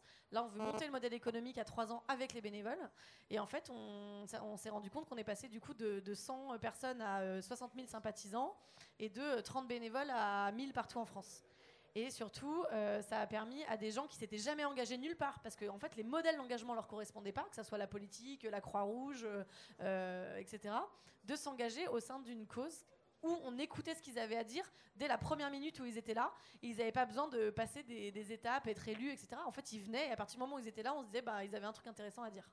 Voilà. Et donc ce modèle, il existe et Make Sense euh, l'utilise. Il y a plein d'assauts qui l'utilisent. Et, euh, et je pense que c'est exactement ce qu'on doit faire avec la politique, même si je ne m'engagerai jamais dans un parti. La sociocratie, euh, c'est l'avenir. Eh ben, écoutez, merci beaucoup. C'était donc le mot de la fin, sociocratie. Et après, hein, vraiment une dernière intervention Parce que on aimerait avoir le temps d'écouter Songe qui va. Alors j'ai une minute. En fait, j'ai une question pour toi en fait, donc euh, parce qu'on a quand même un élu ici, c'est c'est pas rien. On peut En aussi fait, aller je- euh, se parler euh, autour euh, du bar. Oui, mais en fait, c'est ça. voilà. En fait, la question, en fait, c'est la question de savoir si, en fait, est-ce que on parle beaucoup, tu vois, de la fin des cumuls des mandats entre guillemets, en fait, au sens qu'il ne faut pas que la politique ce soit une carrière politique et que du coup, il faut laisser la place, en fait, à, un peu un modèle un peu tournant, en fait, que en gros la place euh, occupée par, par, par- par plein- par plein de gens. Qu'est-ce que tu en penses en fait concrètement? Est-ce qu'on peut être maire pendant 5 ans et laisser la place à quelqu'un d'autre, en fait, ou est-ce que concrètement c'est une action qui doit être sur la durée? Je crois qu'on va y passer la nuit hein, à débattre de ça. Non, mais, enfin, mais pour vous donner ma expérience. position, très clair, je pense que euh, moi je suis pour une limitation des, des mandats dans le temps, parce qu'effectivement il y en a qui en font une rente de situation. Euh, euh, effectivement, quand on a passé 3, 4 mandats, 5 mandats, à être parlementaire, à être maire, etc., je veux dire, on, a probablement plus grand chose à apporter. Il y a des gens qui sont capables de se renouveler, mais c'est quand même pas quelque chose de très naturel. Donc voilà, je suis plutôt favorable à un, non-cumul dans le temps. Et j'en profite puisque j'ai euh, du coup le mot de la fin, et je suis désolé de euh, ce manque de courtoisie. Tout à l'heure, on parlait beaucoup des grandes écoles et tout ça. Et, puisqu'on parlait des institutions, euh, De Gaulle, qui les a créées, disait que l'important, c'est pas de sortir de Saint-Cyr, c'est de sortir de l'ordinaire, de sortir du lot. Donc euh, je pense que c'est ouvert à tous fin, et, j'engage tout le monde à s'engager. Voilà. Bon. Finalement, d'accord, pourquoi Merci. Alors, je vois qu'il reste encore quelques vaillants dans la salle.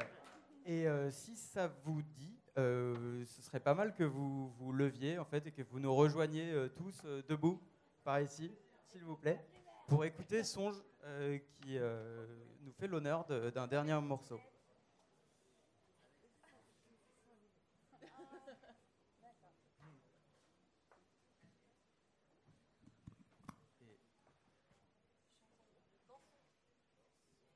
Ça va, vous n'êtes pas trop euh, endormi, vous avez l'air un peu mou. Ça va? Bon, ça va.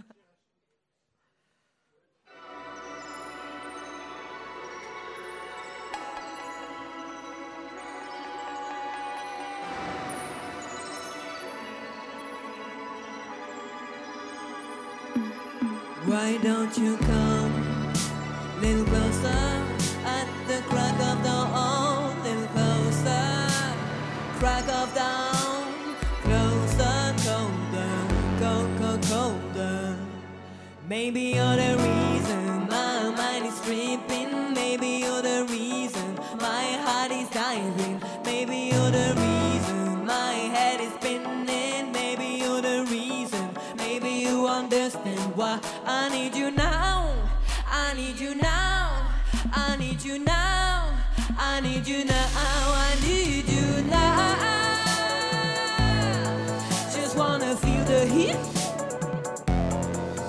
of your body close to mine at the crack of dawn when everybody sleeps. You don't need to say anything.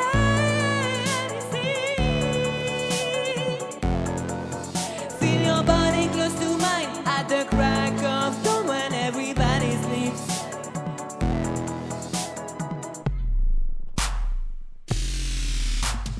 Come on, little closer at the crack of the dawn, little closer. Come on, little closer. Why don't you come, little closer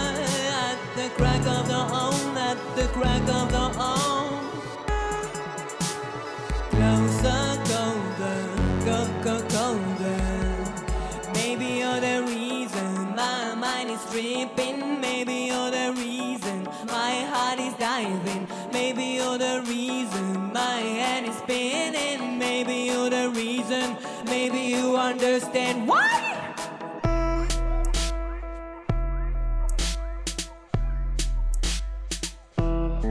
I need you now. I need you now. I need you now. I need you now. Oh, I need you now. Just wanna feel the heat.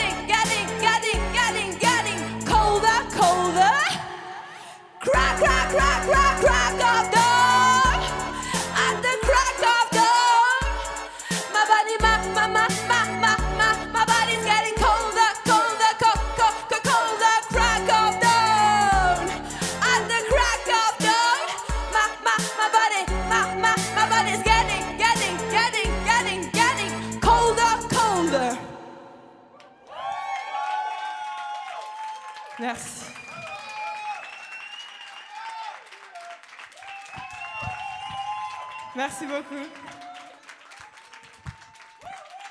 Et à, bientôt.